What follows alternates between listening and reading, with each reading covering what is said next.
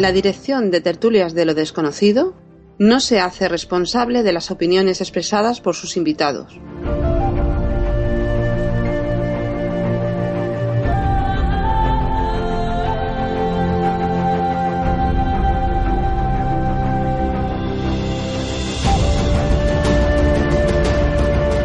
Comienza Tertulias de lo Desconocido.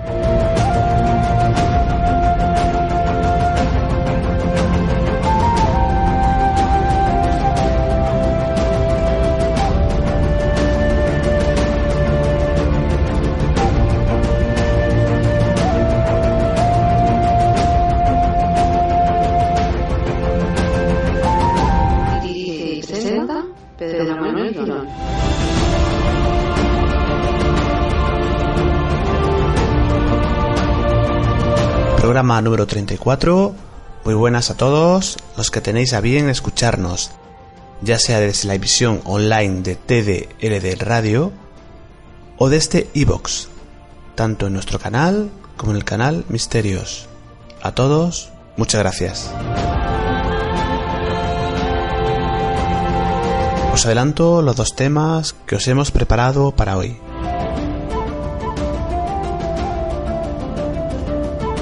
Comenzamos con la sección de Eva Carrasco, en la que de nuevo tenemos invitados, en este caso una pareja, que nos cuenta fenómenos que han vivido, visiones de seres encapuchados, sombras, sensaciones y marcas en el cuerpo al despertar, en este caso del chico. Ella también nos cuenta experiencias inexplicables. Lo podréis escuchar de a voz, pues lo han querido contar para el programa.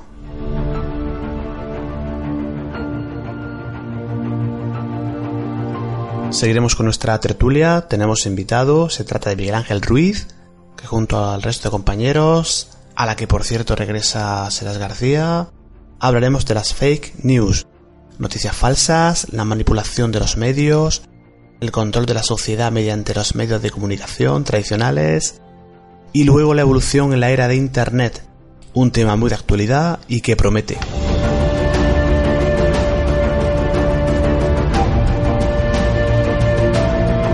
Así que todo preparado, es tiempo de que comience.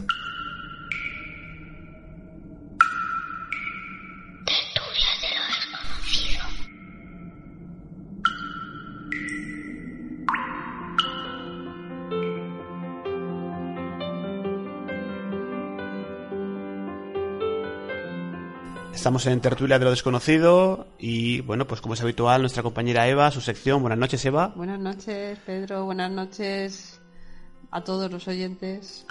A los oyentes y a, bueno, y yo creo que rápidamente vamos a dar paso a los invitados que ya nos esperan. En este A caso Esther es y Javi. Esther y Javi. Buenas noches. Hola, Hola, buenas noches. ¿Qué tal? ¿Cómo estáis? Bien. Bien. No sé si alguna vez os habían entrevistado, habéis comentado algún caso para la radio. No, no, no. Primer- primera vez. Vais a perder la virginidad con nosotros. Bueno, no está mal. Sí. Sí. Bien, pues realmente, bueno, yo creo que, Eva, si te parece, podemos comenzar, porque en este caso Esther contactó contigo hace algún tiempo para, bueno, realizar una limpieza energética, porque había, digamos, había mm, cosas extrañas, y es cuando ella contacta, ¿qué es lo que pasaba? Bueno, eh, Javi, ha ha habido más cosas en Javi. Sí, pero si te parece empezamos por el Esther y luego poquito a poco iremos comentando. Bueno, es lo mismo, Javi, Esther, Esther. sí, que porque Javi. bueno, en este caso están, están los dos unidos, ¿no? En este Bueno, caso. yo personalmente pienso que viene por Esther también, pero por Javi. Le da más caña a Javi que a Esther. A los dos, pero más a Javi. Es decir, todo- Javi ha tenido parálisis del sueño y cositas de estas. Entonces, bueno, contata porque Javi veía la sombra esta típica del sombrero. Bueno, típica, digo, espero que mucha gente no la vea, ¿no? Típica, como diría, como diría aquel, arquetípica, ¿no? De que mucha gente describe. Sí. Y, y bueno, luego me parece que le destapaban la. te qui- quitaban la sábana o algo así, ¿no? Te tiraban de ella. Sí, en, en una de las ocasiones me cogieron del, del pie y me arrastraron. Toma Y ya. Fue cuando ya eh, re- pude reaccionar, ¿no? Después, pero sí. En una ocasión me estiraron del pie. ¿Y tú te, te encontrabas, estabas dormido, Javi, en ese momento? Eh, sí, sí, o sea, estaba dormido, pero claro, cuando yo noto esta presencia, nada más que puedo abrir los ojos y observar, porque es que el cuerpo inmovilizado no podía hablar, eh, no me podía mover, no podía pedir ayuda y, y claro, eh, la primera vez, pues, la verdad que se pasa angunia, eh, impotencia por no poder ni moverse. Y cuando pasa esta segunda vez, eh, con el tema del pie y tal, pues la verdad que da un poquito más de respeto. O sea, que notas como, como hay una algo que te atrapa y te tira de, te, te- te va tirando del pie, ¿no? Sí, sí. Y, y luego Aster, pues la. Bueno, parece que se llevó algo de allí y, y en su propia casa la ahogaban. Es- eh, me comentó, ¿verdad, Esther? Sí, sí, sí, yo mm, sentía que me faltaba el aire muchas veces cuando estaba durmiendo. Vale, eh, entonces se hizo la limpieza energética en la, en las, en la casa de, de Esther, que como venía del otro lado afectó a la casa de Javi. Y todo fue bien, ¿verdad? Sí, sí, sí, todo mejoró, la verdad. Vale. Se han cambiado de casa y se han juntado la- los dos imanes y hacen fuego, porque vamos. Entonces, ¿qué ha pasado ahora? Pues que estaba todo bien, pero algo ha pasado, se ha hecho la limpieza, se hizo la limpieza en esa casa y algo todo iba bien, pero de repente hay algo que ve Esther. ¿Lo puedes describir, Esther? Sí, que, quería comentar que ahora has dicho de juntarnos. Cada vez que nos íbamos así de vacaciones o algo, en el hotel que estuviéramos, hotel que veía algo y te, te comentaba, ¿te acuerdas, Eva? Sí, sí. Siempre decía, Eva, noté esto, vi esto, puede ser, y tú lo mirabas y me decías, pues sí, no, había algo más. O sea, en todos los sitios donde hemos estado había algo siempre. Sí, sí, sí. Bueno, porque también van de- como detrás vuestro un poquito. pienso. Yo, creo que este, este caso, este caso no es que no es que haya algo, es que vosotros eh, bueno, te- tenéis más sensibilidad para, para bueno para contactar Para con, ellos, ¿no? sí. Habrá otra gente que ni siquiera se entera y vosotros, pues, enseguida lo captáis. Bueno, lo están viendo. ¿Lo estáis viendo o lo estáis sintiendo? Eh, Bueno, entonces todo iba bien hasta que Esther. eh, bueno, en la otra limpieza hubo algún problema porque tu madre lo vio en la sombra en la piscina o algo así, ¿no? Sí, supongo que quiso como volver y estaba en la piscina. Claro, y lo vio más mi madre, que mi madre no... No sabía nada. no sabía decir nada. Imagínate. O sea, madre ella, per- percibe en la, en la piscina, para que los oyentes vayan cogiendo un poquito el hilo, eh, como una sombra, Que se eh, mueve de un a- lado a algo, algo físico, Que se no- no- mueve. algo que se mueve, que se, tra- se mueve por la piscina, ¿no? Sí, me acuerdo yo que estábamos en el parque de la Ciudadela. Que me acuerdo yo de eso, ¿eh? Y dije, y nada, pues eh, lo hice lo antes que pude, se trabajó y desapareció. Pero ahora creo que es otra cosa lo que están atrayendo. No tiene nada que ver con aquello, ¿eh? Ah, bueno. Claro, estas son otras cosillas. Sí, porque ahora, ahora comentaremos lo que le ha ocurrido, que vamos a compartir una foto Vale, con que todos estamos los en plena oyentes. faena con esto porque, claro... Y eh, es, es bastante tremendo lo se que... tiene que seguir trabajando. A ver, hemos hecho una cosa y a ver cómo va y si no hay que hacer más. Eso está claro. Sí, porque claro, una, una cosa que quería yo comentar con vosotros, con, con Esther, con Javi, con Eva, con Eva Carrasco, eh, a veces es algo cuestión de, del lugar, del entorno, del enclave, pero eh, es algo que en este momento va, va- digo que lo que la acompaña donde ellos van. Pues yo no me acuerdo de la limpieza. Eh, eh, eh, eh, Cuando yo te hice la limpieza, Esther, había, había del territorio, te dije, había del territorio. Había, ¿Cómo? había entidades en el territorio, es decir, mm, había ya, sí. hab- había ya. Yo, igual son la- Sí. había, ¿verdad?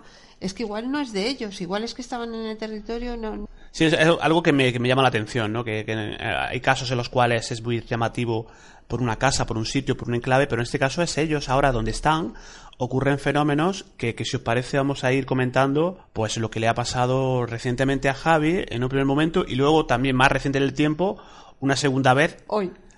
Precisamente en el momento de hacer esta grabación, pero si os parece vamos con la primera, en la cual hay una, una imagen que, no, que nos envía, que la vamos a compartir con todos los oyentes de Tertulia de los Conocidos, en el cual hay una marca en el, en el cuerpo, Javi. ¿Cómo es esto? Sí. Esto sucede, pues, hará dos o tres semanas y, y cuando esté por la noche, bueno, se despierta un poquito asustada y, y me, me llama, ¿no? Me despierta. Eh, ella me comenta, ¿no? Que, ha- que ha visto algo y tal, le, me toca el mar. Y bueno, pues nada, eh, nos Y, ya- despejamos y un ya no quería apagar la luz yo. No me extraña. yo tampoco querría. Sí, abrí los ojos y había, no, no veía nada exactamente, pero veía como una masa transparente que se movía y venía hacia mí. Entonces, yo, claro, me giré para la, para la izquierda donde tengo la mesita para darle a luz y me encontré a otra masa, que no sé si era la misma, que fue muy rápida o qué, al lado. Entonces, corriendo, encendí la luz y yo estaba temblando y, y claro, Javi se despertó de que empecé a temblar. Y le dije, Javi, que no, que no quiero apagar la luz, que no, me puse muy nerviosa y Javi me dijo, no, tranquila. Y ya pues más o menos intentamos seguir durmiendo. Pero bueno, cuando Javi se despertó ya... Nada, al día siguiente me despierto y estoy en el baño preparándome para ir a trabajar y eh, nada, me encuentro en el dorso una, una especie de simbología, una marca blanca que es una circunferencia dentro con una media luna y una pequeña estrella. Claro, me quedo un poco pillado porque es que no duermo con ningún peluche, no duermo con nada, esa noche dormí destapado y tengo la marca limpia total eh, en el costado izquierdo, o sea, y se, se ve reflejado, bueno, ya, habéis visto que es un círculo con una media luna y una pequeña estrella. Vale, eh, entonces cuando Esther me escribe y me dice todo esto, se le hace una protección para 21 días, que terminaba hoy. Sí. Hoy terminaba. Y se levanta Javi hoy con la misma marca, parecida, le falta un trocito, pero es la misma. Sí, curioso que hoy ha habido noticias de nuevo y ha habido otra otra marca y exacto, no tenemos no hemos tenido tiempo tampoco de, poder verlo, ¿no? Bueno, la tengo aquí. Porque es algo que ha surgido pues eh, hoy, o sea que en, en pocas horas mm. y es otra otra marca de nuevo y, y tus sensaciones esta noche, Javi, ¿has tenido alguna? Esta, sí, esta noche la verdad que el, susto que tuvo Esther lo he pasado yo hoy porque incluso hemos mirado a la hora, eran las 4 de la mañana y ha sido cuando, eh, pues por la noche escucho a Esther como si tuviera un tipo de pesadilla, pues me despierto, ¿no? Digo, bueno, sea una pesadilla, la despierto, que se, se y tal. Y eso, cuando la despierto, estábamos totalmente oscuras, veo como una persona de pie al lado de la cama nos está mirando. Eh, ingenuo yo me giro, digo, bueno, será alguna tontería mía, ¿no? Y tal, vuelvo a voltear la cabeza y veo una segunda entidad justo al lado, un poquito más borrosa. La primera entidad sí que era más fuerte, se le llama la facción, se le veía un poco como la nariz, eh, la cara, ¿no? Un poco aclarada y ya decido enchegar la luz.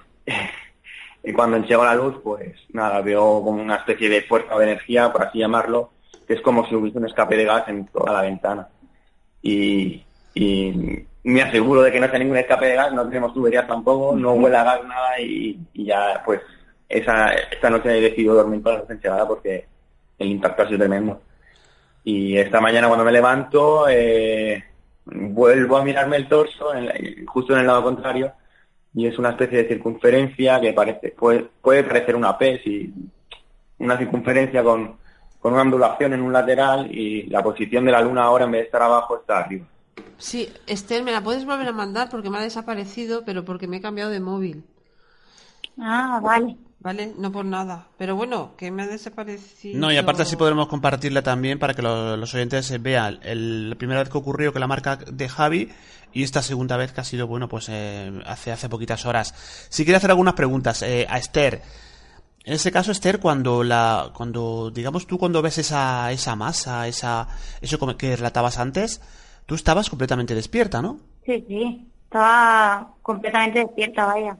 Eh, eso que lo vi claramente y, no... Al principio es eso, como dice Javi, pues yo pensé, bueno, Esther, te acabas de levantar, será... Pero no, no, es que seguí con los ojos abiertos y es que esto lo veía cada vez más cerca mío.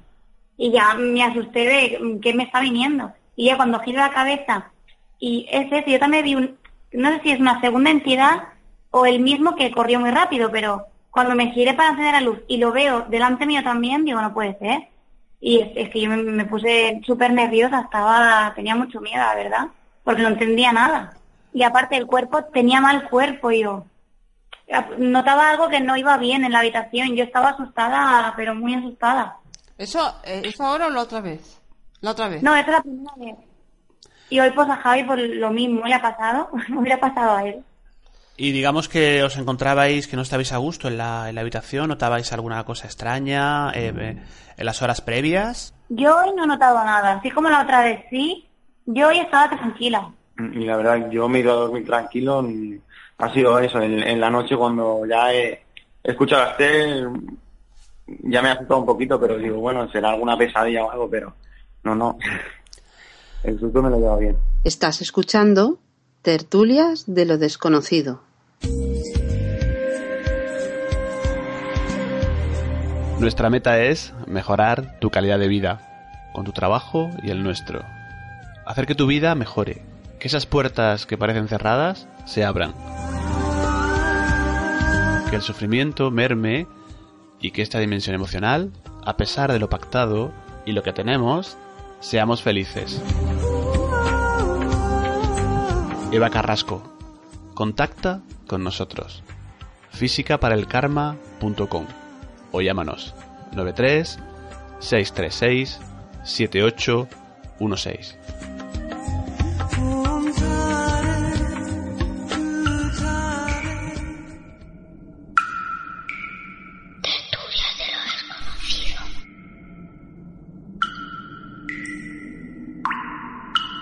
Tenéis también una, una mascota, creo, ¿no? Sí. Sí, la verdad, la primera vez, vamos, durmió debajo de la cama.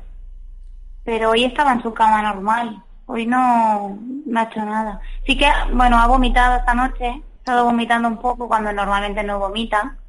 Pero lo asociábamos pues a yo que sea, que no sé. No queremos hacerlo nada más, pero sí que es verdad que se ha pasado Hoy, esta noche vomitando. Buah, está claro. El, El animal pobre. la mascota, el, el perrito. Pues realmente vosotros, vosotros qué, qué pensáis que puede ser esas marcas, Javi, que se tienes en el, en el cuerpo y a veces eh, estas noches que ocurren primero que, bueno, digamos estas cosas que veis, que sentís y luego esa marca, ¿qué pensáis que puede ser? La verdad que no lo sé, la verdad. He, he estado buscando por internet, he estado buscando todo. No he encontrado. eh, He asemejado a la primera marca sí, pero esta segunda no he encontrado nada. Y no sé darle explicación. A no ser que sea no algo estelar o. No sé. La asocio más a lo mejor a, a otras dimensiones, ¿no? A, a los extraterrestres puede ser. No lo sé, no lo sé, la verdad que no lo sé. Le he estado dando vueltas y vueltas y no consigo hacer una idea, aclarar nada. ¿Y tú, y tú Eva? ¿Tú qué, ¿Tú qué crees que puede ser todo esto? Bueno, puede haber extraterrestres de otras dimensiones, está claro, pero eh, em, pienso que son entidades, ¿eh? Porque viste una oscura, ¿no? Hoy también. Sí, la vida oscura y luego cuando se ve la luz sigue viendo como esa, esa energía. o- Lleva la túnica negra, ¿no? Sí, sí, lleva una especie de la cara tapada, pero sí que se le ve un poquito la facción de la cara, ¿no? Un poco Vale. reflejada con, ¿Con, con qué, luz. ¿Con qué la lleva tapada? Era una capa, una Es un especie de... encapuchado, de- vaya. de- de- Es una enca- túnica eh, de esas de pues es, los una, es, boxeadores. una, es una entidad, es un encapuchado. Esos hay un montón. Lo que pasa es que os están intentando dar miedo por algo. Os están asustando, ¿eh? Pues sí, porque de, de momento ha tenido que dormir con la luz encendida. Claro. Entonces, Mm, sí. Eh, y después lo otro, pues les- es otro tipo de entidad, lo otro. La, la transparente es otra. Es la misma.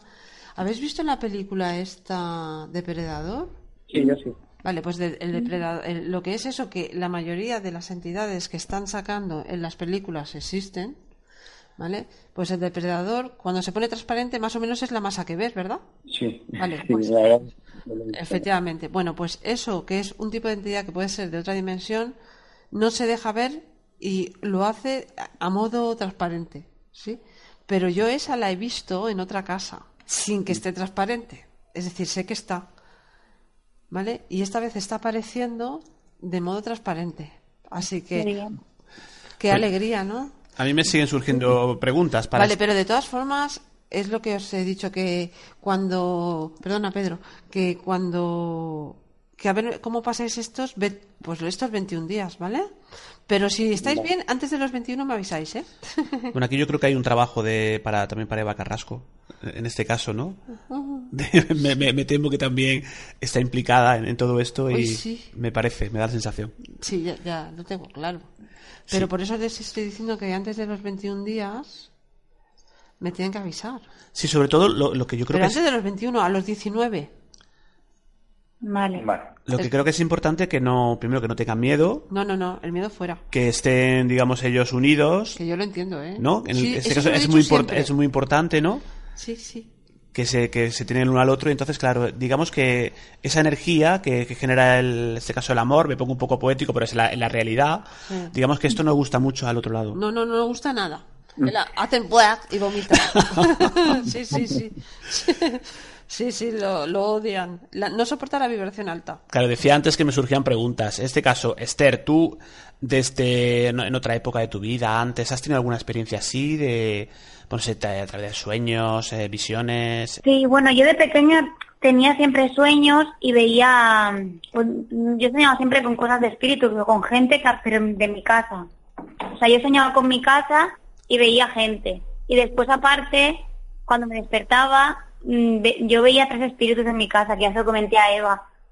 Y yo de pequeña sí que veía mucho, lo que ya cuando crecí no veía nada, sí que tenía percepciones o podía ver alguna forma o algo, pero ya lo que es la silueta, como veía de pequeña, que es que te podía describir hasta lo que llevaba la mujer, ya no lo veo. Si ahora de repente volver a ver aunque sea una masa, pues me resulta muy raro. Pero experiencias de sueños y cosas de estas sí. ¿Y relacionas ese, el, hecho de volver a ver, eh, pues, este caso, el que estés con, con Javi? Hombre, pues no lo sé, supongo. Porque al principio cuando empezamos parecía que era yo, porque me pasaban más cosas a mí y tal, pero es que ahora es al revés, ahora es... Yo puedo percibir cosas, pero que es él, no sé si me explico. Sí, pues va- vamos A ver, que con, no lo culpo, ¿eh? pero... vamos con Javi. Y, y Javi, en este caso, también digamos que has tenido alguna percepción, alguna visión, alguna experiencia antes de todo esto. Sí, cuando estuve con, bueno, esta- lo que hemos comentado antes, que estando con Esther, pues el tema del visitante y tal, que hasta en tres ocasiones, eh, y una vez la vio ella, y luego pues anteriormente sí que he visto, pues estando despierto, cuando una vez entrando en casa vi una niña pequeña, eh, quiero dejar claro, no tengo hermanas eh, ni nada, y, la única mujer era mi madre y una niña pequeña en el pasillo, y a medida que me iba acercando, y se acercaba, y bueno, hasta que desapareció. Y luego tuve otra parálisis con otra niña. Y estaba como en modo de incógnito, o sea, no de incógnito, sino de el querer saber, ¿no? qui- qui- quién era yo y, y reaccioné ya cuando, pues ella inocentemente me tocó la nariz. pero, pero ya está, así, hasta ahora no he vuelto a tener nada, hasta ahora. Pues es curioso, Eva, en este caso, que, que Javi haya tenido tanta parálisis del sueño, ¿no? Me- Claro, me, sorprende pero que ahora no tienes, No, ahora no, porque se limpió. sí, sí, o sea, no, no he vuelto a tener, o sea, y ya está. Es que se Está- limpió. ha sido ya lo más grande que de hace tiempo que, Desde que que, me ha pasado. desde que se limpió la primera vez no se ha vuelto a tener parálisis del sueño. No. ¿Ves? Eso está zanjado.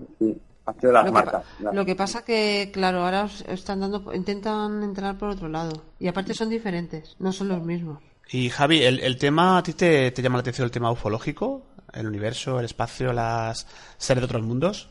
Yo siempre no he- creo ni dejo de creer. Lo respeto y no sé, algo algo tiene que haber. Después de ver las marcas estas, o sea, de verdad que yo le busco un sentido, pero es que no encuentro ninguno. O sea, no he encontrado ningún sentido. O sea, nada, he buscado símbolo, simbología lunar, este, astral, todo.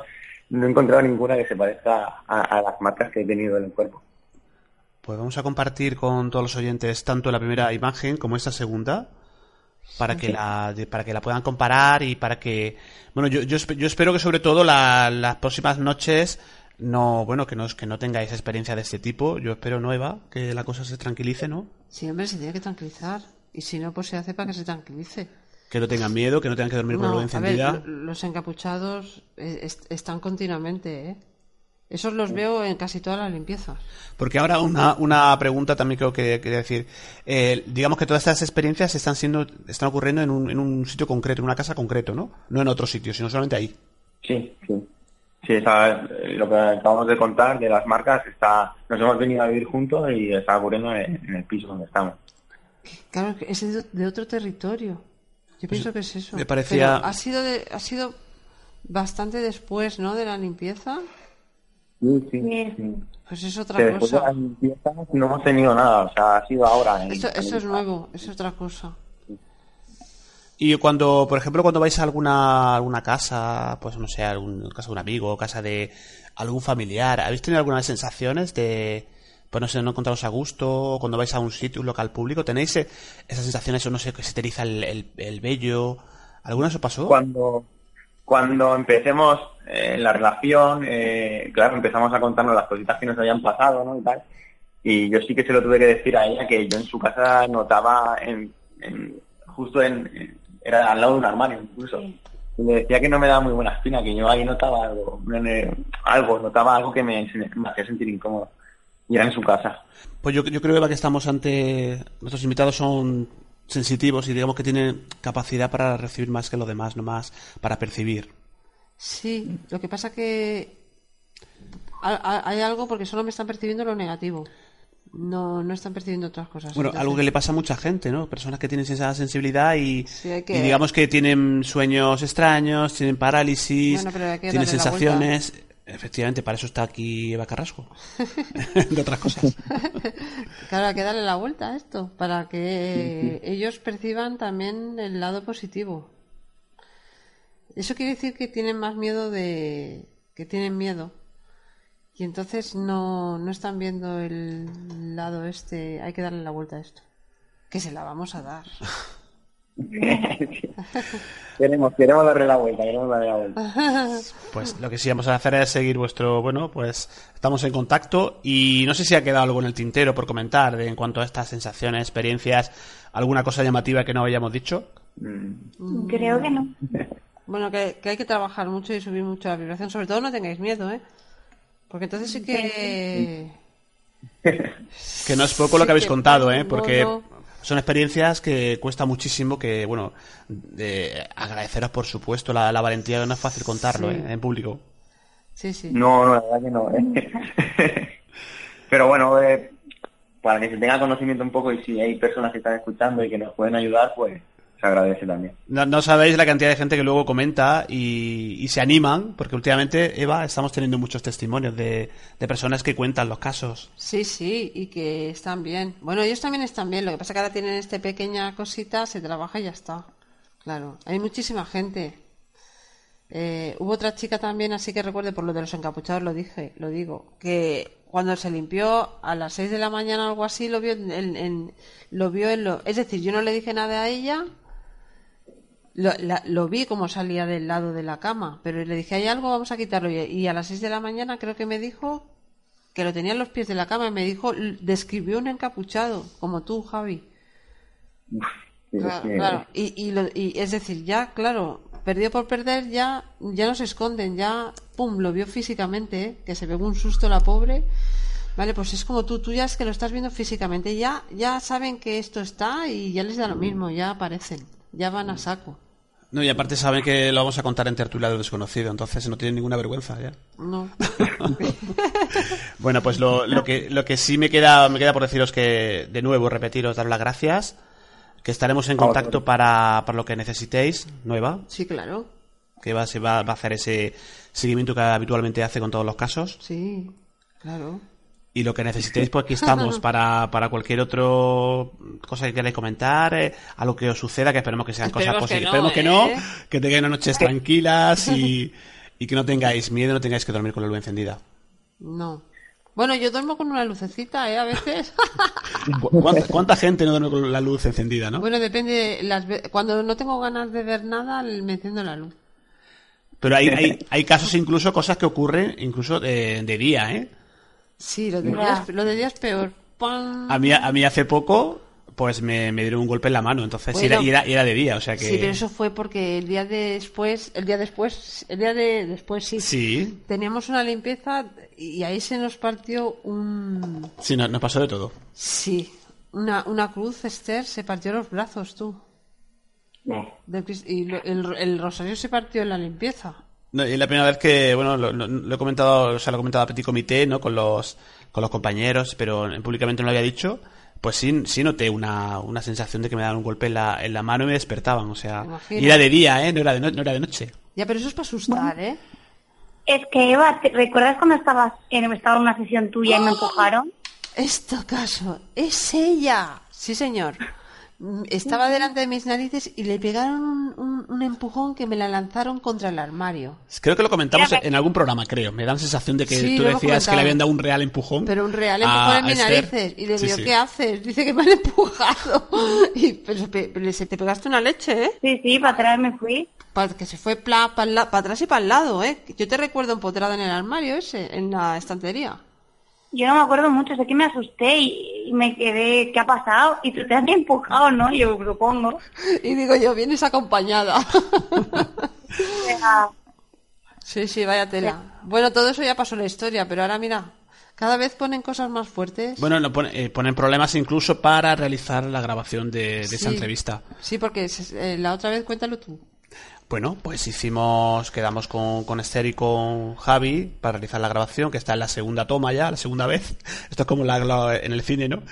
Y no nos dejaron grabar, o sea, se hizo la grabación, pero no se registró absolutamente nada. No. Programa de grabación que nunca había fallado hasta, hasta ese momento. Y en ese momento, hasta ahora cuando ya terminemos de, lo despidamos a ellos, lo primero que voy a hacer es comprobar que esté el audio íntegro y que se les puedan escuchar pues a ellos, a, a Esther y a Javi, pues que lo bien que lo cuentan y, y todo lo que ha ocurrido. Sí, sí. A ver, a ver. Así que ya, ya os contaremos. Sí, sí. Ahora, como tengamos que hacer una tercera, ya diré. como tengamos que grabar una tercera vez, ya vamos. Pero que pues, se puede ver en el programa y yo creo que sí. Pues Nada, daros las gracias, Esther, A. Javi, A. gracias. Muchas gracias. que todo vaya bien y, y mandaros a- un abrazo. Sí, gracias Esther, gracias Javi y gracias a los oyentes. Buenas noches. Buenas noches. Buenas noches.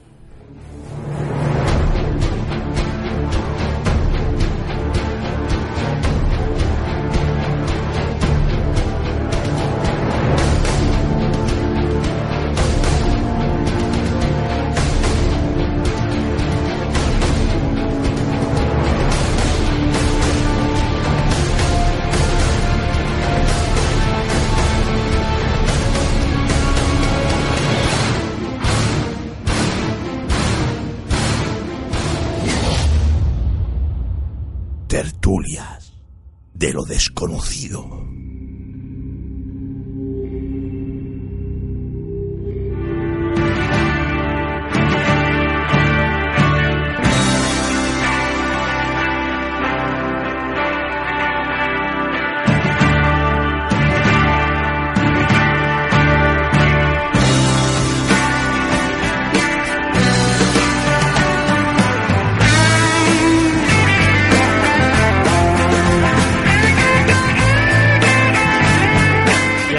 Dar la bienvenida a nuestro invitado con un currículum extenso a pesar de su juventud. Es cántabro, bueno, de Santander y también, bueno, tiene ascendencia, ascendencia de Extremadura, extremeño, ahora me lo, me lo corregirá. Es ingeniero jefe de explotación técnica y navegación aérea en el aeropuerto de Santander. Desde 2009 es colaborador o ha participado en programas como, pues, 2003, conocidi- conocidísimo, la de la cadena SER, La Rosa de los Vientos, de Onda Cero, Milenio Radio Pública de Galicia, en Radio Popular de Bilbao, Misteris de la Radio Pública de Cataluña. Actualmente es colaborador de programas de del programa Espacio en Blanco de Radio Nacional de España. Ha participado en diversos debates en Cuarto Milenio. Es escritor de artículos para la revista Año Cero, Prisma Ediciones. Todo esto que os cuento es muy resumido porque, como decía, el currículo es muy extenso. Hablamos de Miguel Ángel Ruiz, al que damos la bienvenida al programa. Buenas noches y encantado de tenerte con nosotros, Miguel Ángel. Muy buenas noches, el placer es mío y nada, encantado de estar con vosotros, ¿eh? Ya tenía ganas de que participaras, ¿eh? ya te lo, te lo dije otro día a nivel privado y encantadísimo de que estés con nosotros. El placer es mío, sin duda. Pues mira, Miguel Ángel, yo que te sigo por las redes sociales, ya sabes que a veces incluso compartimos publicaciones, intercambiamos alguna, algún comentario. Te veo que eres muy activo en Facebook y veo que a veces levantas ampollas con tus publicaciones so- sobre diversas cuestiones. Hay una web que tú regentas, que llevas, que es Dick Politics, y en el que una, en ella haces una aclaración que creo que es importante y me refiero al tema de las conspiraciones. En ella dice que consideras que es un término incorrecto, dices en tu web, y es lo primero que quiero comentarte, que nos comentes, dices que bueno, que el término de conspiración viene ligado a conceptos como lo entre comillas fabulación o especulación, hechos no probados y desvaríos de todo tipo que tienen su culmen en el término conspiranoico. Pero lo que yo quiero contar, dices, es real, por eso elijo otro término. Quería que me comentaras un poquito esto y para, para comenzar. Pues básicamente todo eso nace un poco de, bueno, de la gran cantidad de desinformación y la gran cantidad de, de, de información falsa que muchas veces se, se, se aglutina en torno a la palabra conspiración. Las conspiraciones son reales, tal, tal como se pueden así venir definidas. De hecho, son un motor de la, de la historia, ¿no? Grandes de los sucesos históricos, pues no sé, el asesinato de Julio César, el, el asesinato de, de, de, de Kennedy, etcétera. Muchas de esas cosas son conspiraciones, son reales, pero no nos vale tanto porque ahora mismo yo creo que la conspiración sí que tiene una especie de, connotación negativa en el sentido de que hay muchísima especulación, pues también son conspiraciones, pues por ejemplo, no sé, que la Tierra es plana o que estamos gobernados por reptilianos o lo, lo que tú te quieras imaginar. Entonces, yo quería hacer una diferenciación en ese sentido que me di cuenta que ya existía, es decir, había un, una rama de la sociología estudia la política profunda, el deep politics, es decir, eh, aquella política, aquellas en el fondo son conspiraciones, pero sería el estudio científico de la conspiración, en el sentido desde, desde la politología y desde la sociología. ¿no? Entonces hablamos de todo ese tipo de cosas que, que están pero no se ven. Por ejemplo, un, un ejemplo muy claro, un tanto local y doméstico de la política profunda es la corrupción la corrupción es muy real en un país, en este país lo sabemos perfectamente, afecta a muchos estamentos de la sociedad, a las empresas, al dinero público que es extraído del sistema, pero eh, es oculto, quiero decir. A veces lo conocemos por los medios de comunicación, pero cuando un partido político está eh, comprando, eh, o sea, está recibiendo dinero o sobres de unos empresarios, está adjudicando contratos, está sacando digamos, libre competencia del mercado porque tienen una, unas redes clientelares. Todo eso es muy real, afecta a, la vida pública de, de, española, en este caso, pero no es algo que veamos, no es algo que percibe el, el, ciudadano. Y como ese, ese ejemplo tan claro, pero como ese hay otros muchos que, digamos, son eh, estrategias de poder, estrategias de dominación, formas de controlar a la sociedad, pero que no son ni evidentes ni además se muestran a, al, digamos a la ciudadanía. Yo creo que es muy importante que se haga una especie de, de, restauración de la palabra conspiración, bueno, pues política profunda, pero que se estudie con rigor, eh, sabiendo discernir, digamos, toda la, la, la, marasma de información, de desinformación que hay actualmente en Internet y que de alguna manera digamos, seamos capaces de, pues lo que hacen las ciencias sociales, ¿no? La sociología en este caso, restaurar lo que es la realidad, ver cómo nos dominan y bueno, es que esa es la base de tener, digamos, una ciudadanía informada que es capaz de, de, operar políticamente. Si, si estamos desinformados, pues eh, eh, digamos no hay no hay esperanza en ese sentido. Sí, Miguel Navarro, buenas noches. Hola, buenas noches. ¿Qué tal? ¿Cómo estáis, compañeros, compañera? ¿Cómo te encuentras? Pues mira, aquí estoy en la provincia de Castellón, a 50 metros del mar, aquí disfrutando del fin de semana. Y bueno, y aquí en Tertulia Desconocido, en una mesa tan espectacular que tenemos esta noche. Sí, aparte yo creo que es un tema, no sé si te interesa a ti el tema de las fake news, las noticias falsas, de ese control que pueden ejercer, pues ya no solamente los medios de comunicación, sino incluso interesados a, o a través de, por ejemplo, de los, de los gobiernos, de las agencias de noticias. ¿Qué te parece todo esto, Miguel?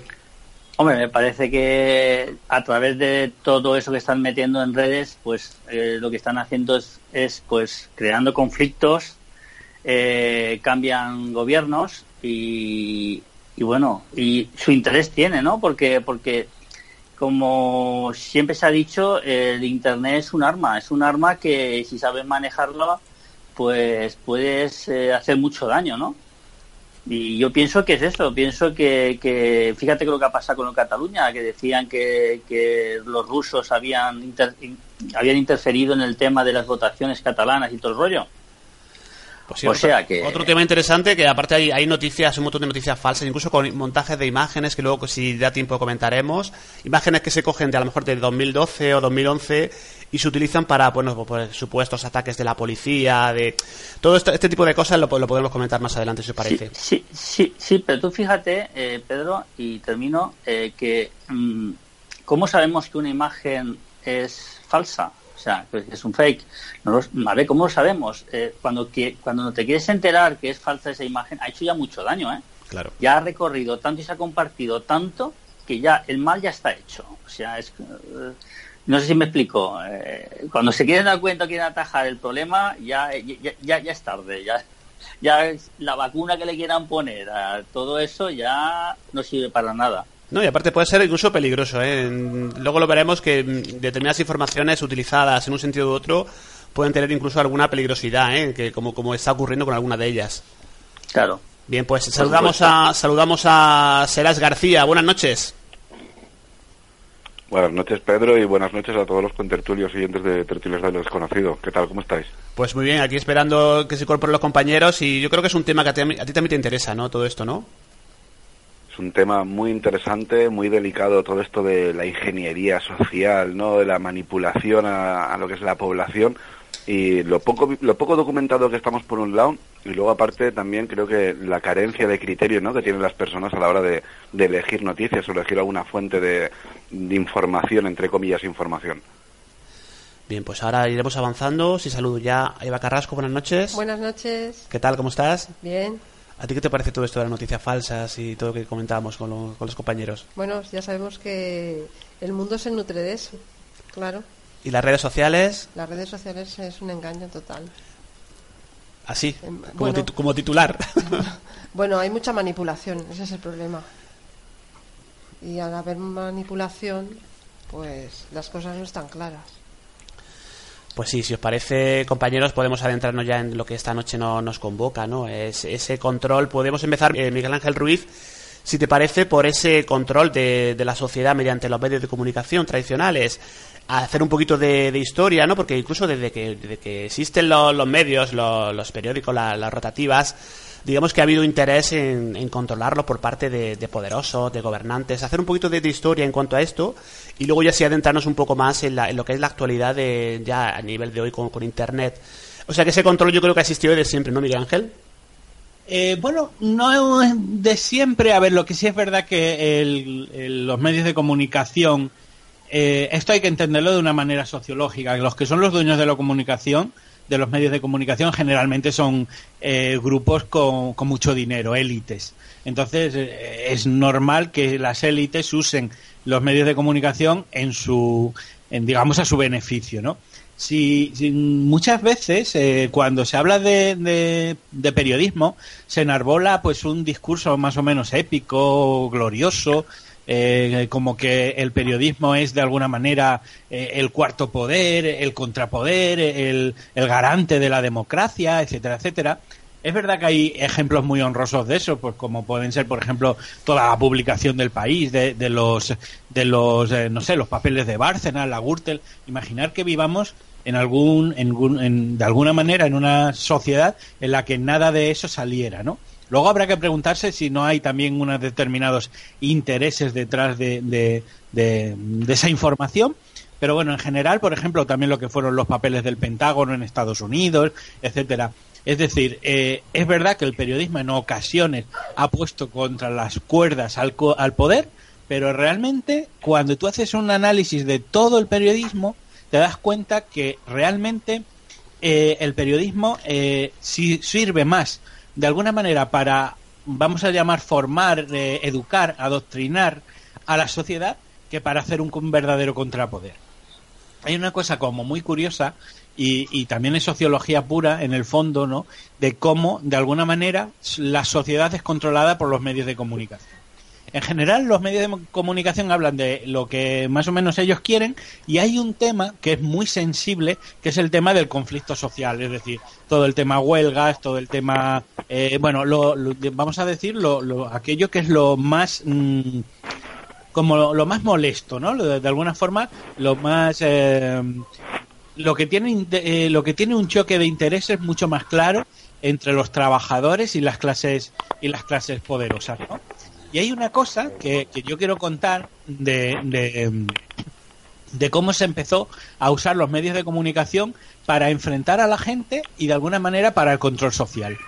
Curiosamente, lo que era hace unos años, porque ahora mismo eh, yo creo que si os fijáis un poco los medios de comunicación, y no sé si estaréis de acuerdo conmigo, las huelgas actualmente tienen como mala prensa, ¿no? Cuando sale una huelga en, en- en, no sé, en los medios de comunicación, pues muchas veces parece como que los huelguistas son casi malos ciudadanos, son gente insolidaria, sus motivos de la huelga muchas veces no están claros. No sé si habéis notado ese, este tipo de, de sesgo eh, en Bueno. los medios de comunicación. Eh, Miguel Miguel Ángel, perdona que te corte, depende qué prensa, ¿eh? Depende qué prensa criticará eso o avalará esa huelga, ¿eh?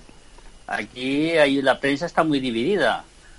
Te lo digo porque, por ejemplo, eh, depende de qué gobierno esté en el poder, pues a lo mejor será una, una prensa contraria a ese, a ese gobierno. Y depende de quién, si está otro gobierno, ya veremos esa prensa si facilita o critica lo que criticaba con la anterior. Evidentemente, si, entra Podemos mañana y convoca una huelga y se le hace una huelga a Podemos, pues prácticamente todos los medios de comunicación van a estar a favor de esa huelga, eso es evidente. Pero, eh, mira, os cuento un ejemplo, porque las huelgas ahora, eh, o sea, las huelgas no eran a principios del siglo XIX ni a principios del siglo XX igual que son ahora. O sea, muchas de las cosas que ahora mismo nosotros vemos, eh, como digo, con esa especie de mala fama que tiene la huelga, eh, las huelgas han costado muchísima sangre en el mundo. Es decir, por ejemplo, eh, en, no sé si sabéis aquí, pues, por ejemplo, lo que fue el conflicto del año de los tiros, la matanza de Río Tinto en 1888 eh, los sucesos de Castín Blanco, eh, bueno, no, eso era un, un, enfrentamiento que hubo con la Guardia Civil, pero que es que antes las cosas eran muy diferentes. Antes, cuando la patronal se enfadaba con, con los obreros o viceversa, la cosa acababan con, con muertos en, muchos casos, ¿no? Igual que, por ejemplo, el origen del Día de la Mujer, eh, no sé, casos como por ejemplo Patagonia de Rebelde en 1922 de un levantamiento de obrero pues que acabaron llevando al ejército, etcétera. Lo que sí eh, ocurre por primera vez en 1937 es que en Estados Unidos, eh, digamos, se produce una estrategia diferente en la cobertura de los medios de comunicación con lo que eran este tipo de sucesos. Eh, se trató de una huelga del sector de acero en, Johnson, en el estado de, de Pensilvania, y lo que hicieron prácticamente fue, por primera vez en la historia, enfrentar a la gente a través de los medios de comunicación. Que en el fondo es una cosa que sigue pasando ahora. Es decir, cuando los obreros fueron a la huelga, los periódicos lo que hicieron es dar como un, presentar una imagen muy negativa de los huelguistas dentro de, de, lo que eran sus periódicos, de tal manera que pusieron al resto de la población en contra de ellos. Hasta entonces eso nunca había pasado. Es decir, los periódicos tuvieran unos intereses, otros más o menos contaban las cosas.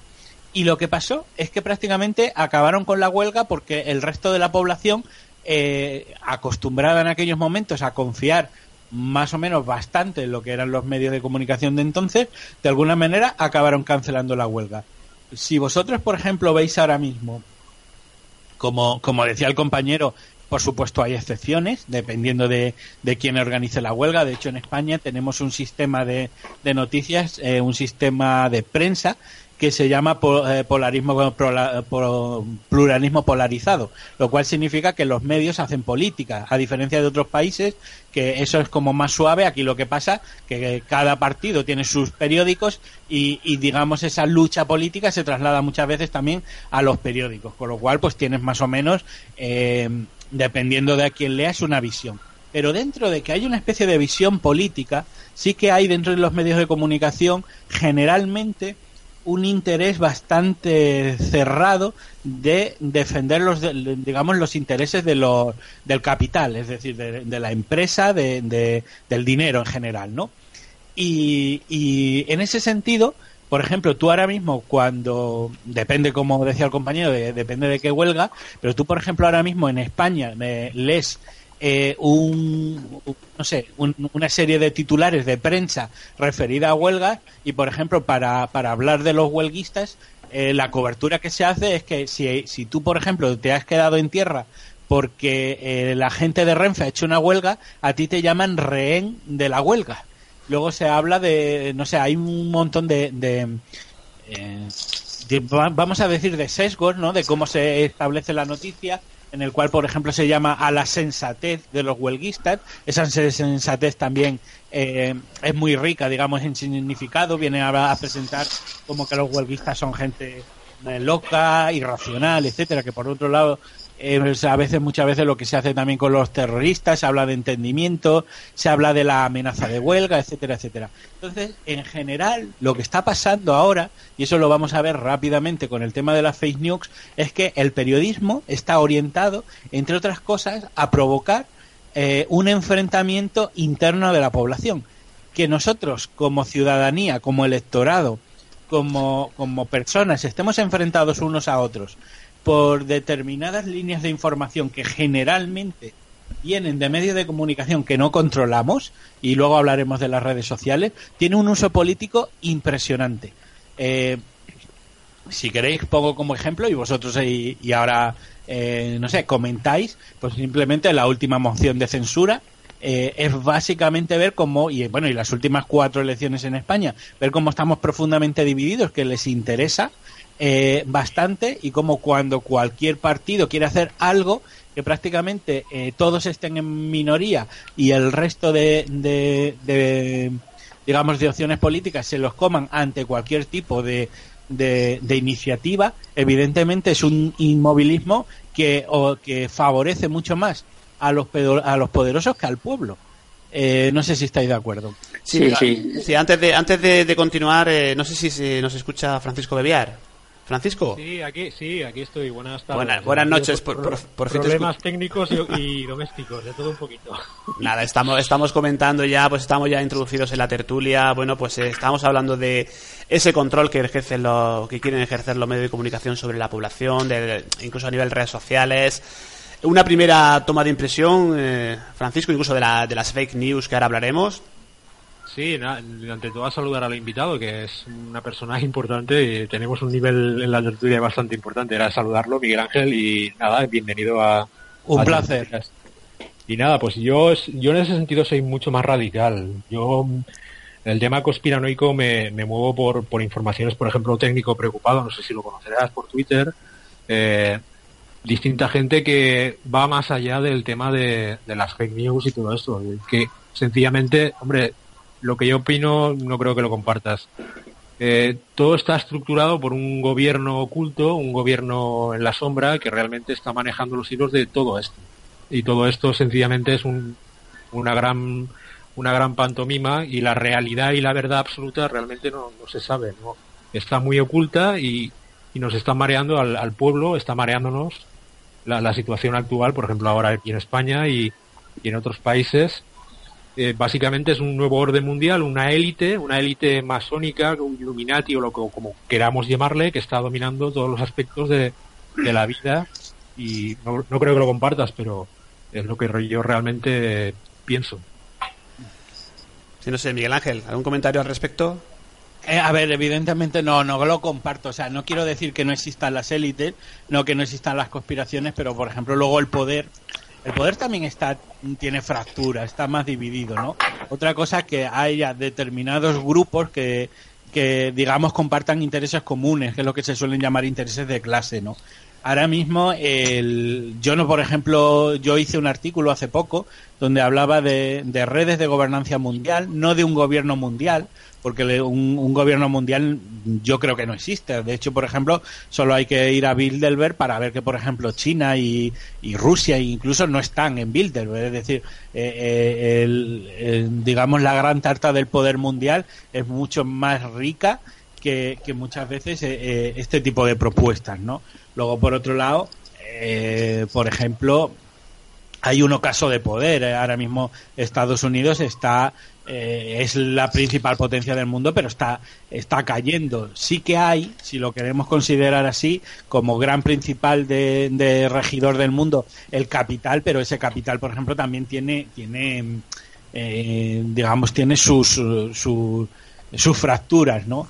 Yo sí, evidentemente, que hay un, un- que hay determinados grupos que son capaces de establecer las reglas, de, las reglas del juego a nivel internacional, a nivel mundial, pero luego ellos también tienen una fractura. Es decir, yo no, no creo que haya un gobierno monolítico a nivel mundial. De hecho, bueno, yo creo que hay evidencias de que no, pero sí que es verdad que nosotros, que como ciudadanos, estamos tan en la base de la pirámide, pues cuando miramos hacia arriba vemos como una especie de cúspide poderosa que nos gobierna desde muchísimas formas y que todo eso en el fondo se, eh, existe, ¿no? Pero bueno, ese discurso que, que generalmente eh, con algunas variables podíamos dar por cierto, a mí por ejemplo lo que me suele interesar tanto no es no es quién nos gobierna, porque yo creo que además luego aquí esto en conspiraciones cada uno tiene su propia teoría, que si es el Vaticano, que si son los jesuitas, que si son los reptilianos, los Illuminati, etcétera, etcétera, pero sí que me interesa mucho más, y no sé qué pensaréis vosotros, en saber cómo se hace el control social.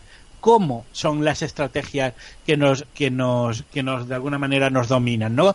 Porque eh, a partir de saber el cómo, lo podemos hacer reconocible en nuestra vida y yo creo que eh, una ciudadanía mm, informada, unida, eh, tiene mucha más pa- capacidad de alguna manera de, de- plantar poder, pero para eso tenemos que reconocer cómo son esas estrategias, ¿no? Y realmente en el fondo es de lo que vamos a hablar esta noche. Sí, aparte de Miguel Ángel, eh, yo creo que es interesante también comentar que, que, a ver, tenemos una, una sociedad eh, supuestamente más informada, pero yo creo que también muchísimo más manipulada, ¿no?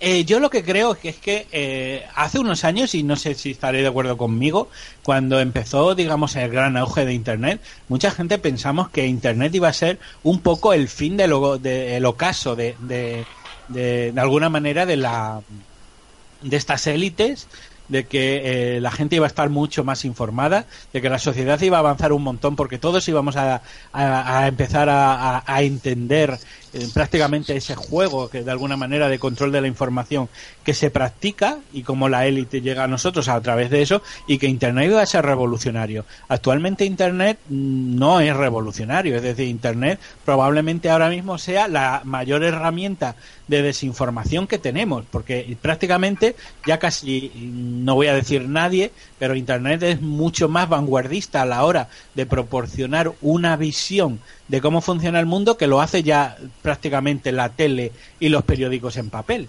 Con lo cual, ¿qué es lo que pasa? Que, eh, hace ya años, y decía que, por ejemplo, en 2011, eh, lo- bueno, lo comentábamos antes, de que el Pentágono decidió que el ciberespacio era un campo de operaciones militares donde hay que actuar. eh, yo creo que ahora mismo todos los grupos eh, de poder son perfectamente conscientes que el control de Internet es el control del ciudadano. Y entonces hay que tener mucho, mucho en juego, porque esa información que podemos encontrar en Internet, que nos puede parecer libre, en el fondo está ahora mismo eh, siendo expuesta a, u- a una digamos a una estrategia de desinformación porque precisamente el poder liberador de internet eh, pues han reaccionado ante él no Sí, pues ahora sí, seguiremos comentando. Sí me gustaría, eh, Serás, Pues eh, estoy de acuerdo, pero totalmente de acuerdo con lo que dice Miguel Ángel Ruiz. Eh, aparte que los medios de comunicación han sido politizados y el periodismo en general ha sucedido lo mismo que como con la ciencia, ¿no? Como a día de hoy, me imagino que como sucederá en otros sectores, ya no son imparciales, porque no es lo mismo ver un recorte periodístico de hace 100 o 80 o 90 años que donde se está ex- exponiendo una noticia desde el punto de vista de una persona que ha estado en el lugar y lo expone con un lápiz y con un papel a lo que tenemos ahora. Ahora tenemos mucho mucha ingeniería social y sobre todo lo que lo que estaba comentando Miguel Ángel, ¿no? Cómo se supone que esa red de internet iba a ser posiblemente la panacea y lo que a todos nos iba a salvar, se ha convertido ni más ni menos que en un arma de doble filo donde nos encontramos a esta gente pagada por los servicios secretos para crear lo que lo que sería esa, esa llamada opinión pública como nos tienen eh, que si el independentismo el feminismo la política todo lo que sea con tal de que de tenernos distraídos y sobre todo en tenernos en discordia pero completamente y continuamente o sea que digamos que podemos decir que los medios de comunicación, no, y es una pregunta que lanzo a toda la mesa, nos enfrentan, nos, nos quieren enfrentar para evidentemente dividirnos y bueno, y habrá alguien que de todo esto saque alguna, algún partido, ¿no? Yo me río, pero bueno. Sí, Miguel, pues aprovecha. es que- no, no, es que, es que es cierto lo que estás diciendo. Es que es que estoy completamente de acuerdo con lo que dice Serac y lo que dice Miguel Ángel. Es que, vamos a ver, es que interesa, depende quién, quién a la, a la prensa que, que, vamos a ver, la prensa hoy en día es la que maneja, quita y pone a los políticos. Eso es así. Eso es así. Si no, la prueba está con lo de Podemos. Si no sale en televisión y le da toda la publicidad que le han dado, no lo conocen ni el tato.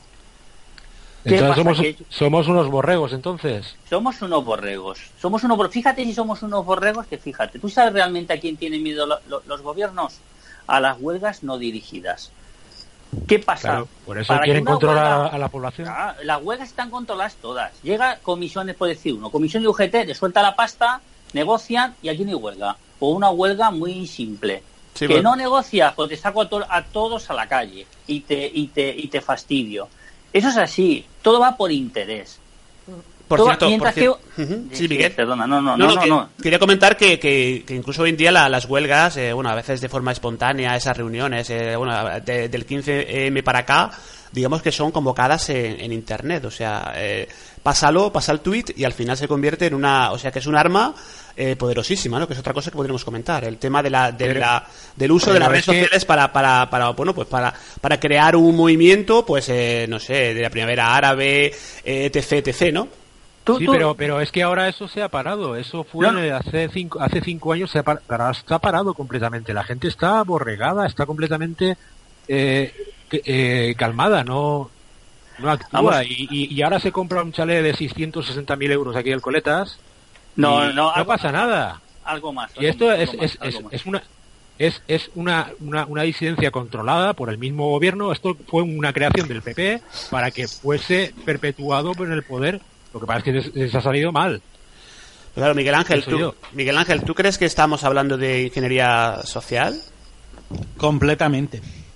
Total y absolutamente. Yo eso quería ser que fuera un poco unas conclusiones, una de las conclusiones finales de- del programa, pero bueno, ya que hemos tocado, yo lo, lo, adelanto, es decir, de lo que estamos hablando pu- puramente es de control de la sociedad, es decir, de, de- estrategias que en el fondo no es ni siquiera la principal, es una estrategia, una más de las muchas estrategias que existen de control social. Otras podían ser la, judia- la judicialización de la familia, es decir, hemos visto como, por ejemplo, la ley de violencia de género, la ley de menor, como mm, se ha fomentado desde hace muchos años que cualquier persona tenga miedo del diferente, porque te pueden poner una denuncia, porque, porque te pueden hacer pasar en la cárcel, el feminismo radical, eh, la política de trincheras, el choque de civilizaciones, eh, la percepción que tenemos también de, de- del crimen y especialmente del terrorismo, eh, el individualismo. Por ejemplo, hay un, un programa súper interesante que se llama La teoría sueca del amor y es como por ingeniería social en Suecia se provocó o se, propició de alguna manera que nadie dependiera de nadie y ahora los suecos en gran proporción acaban muriendo solos en sus casas, etcétera, etcétera. En cierto modo también un poco Internet, de cómo nos eh, atomizamos. Básicamente, eh, el siglo XX ha sido el siglo de separar todas las redes humanas de solidaridad que teníamos en la ciudadanía. Eh, esto, eh, por ejemplo, en sociología es bastante patente. Al final de la Segunda Guerra Mundial, que por otra parte es cuando se creó el Estado del Bienestar, eh, la, la, eh, la ciudadanía era mucho más asociativa que era ahora. Es decir, pertenecer a un sindicato, a un club, a, una, a un colectivo que de alguna manera tenía unos intereses más o menos, um, aunque fuera a nivel de barrio o a nivel de, de, de local, ¿no? De municipio, pero tenían unos intereses comunes y prácticamente lo que ha hecho el capitalismo y por ejemplo en ese sentido hay un lavado de cerebro absolutamente fundamental en lo que es el uso de la, de la publicidad, eh, esa competitividad, el tú puedes, el, el tú, tú, tú, eh, básicamente todo ese tipo de cosas tienen la, digamos el objetivo de que nosotros como seres eh, humanos, como ciudadanos, estemos todos lo atomizados, todos los separados, todos lo divididos posible. Y yo creo que eh, viendo muchas veces cómo son los adolescentes actuales, yo diría que a fe de ello han tenido éxito. Pues mira, al momento de realizar esta grabación, hoy ha salido una noticia que he leído que en Francia van a prohibir el uso del teléfono móvil. No sé qué os parece. Lo acabo de leer y, y- y os lo traslado. Yo creo que en España Hombre, sería impensable.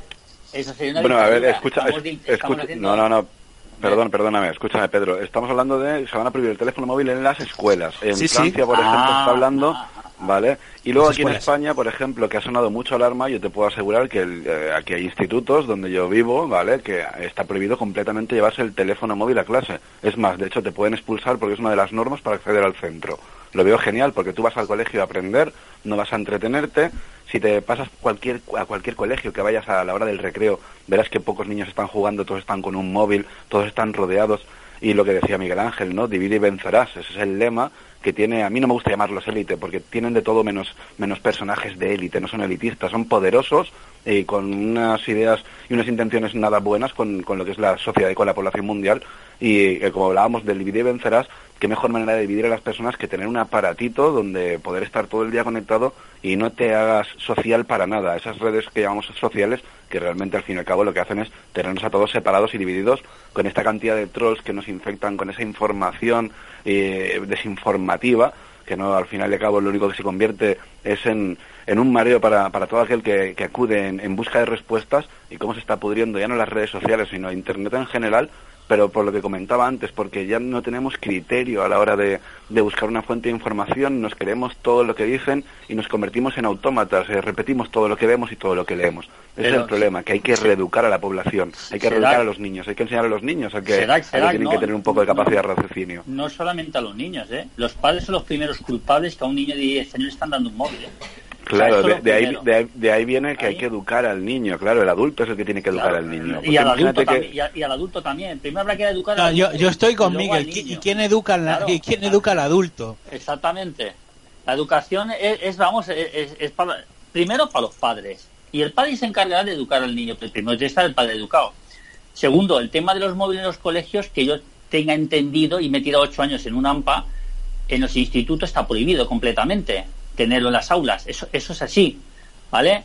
No sé en qué población, en qué región se dejará llevar los móviles, no lo sé. Eh, y bueno, terminando de esto, que, que creo que, que- que ha quedado bastante claro, a ver si estáis conmigo. Vosotros os habéis dado cuenta que se ha machacado mucho a todo lo que ha robado el Partido Popular, ¿no? Se ha machacado hasta la saciedad, ponías un canal, yo ya me aburría de las televisiones, me ha aburrido y dejaba de verlas porque es que ya eso era un martirio. Vamos a ver, pero alguien ha sacado de todo lo que se han robado los seres de Andalucía, sacan lo que el Jordi Puyol se ha llevado y como eso un millón de cosas más, a que no lo sacan.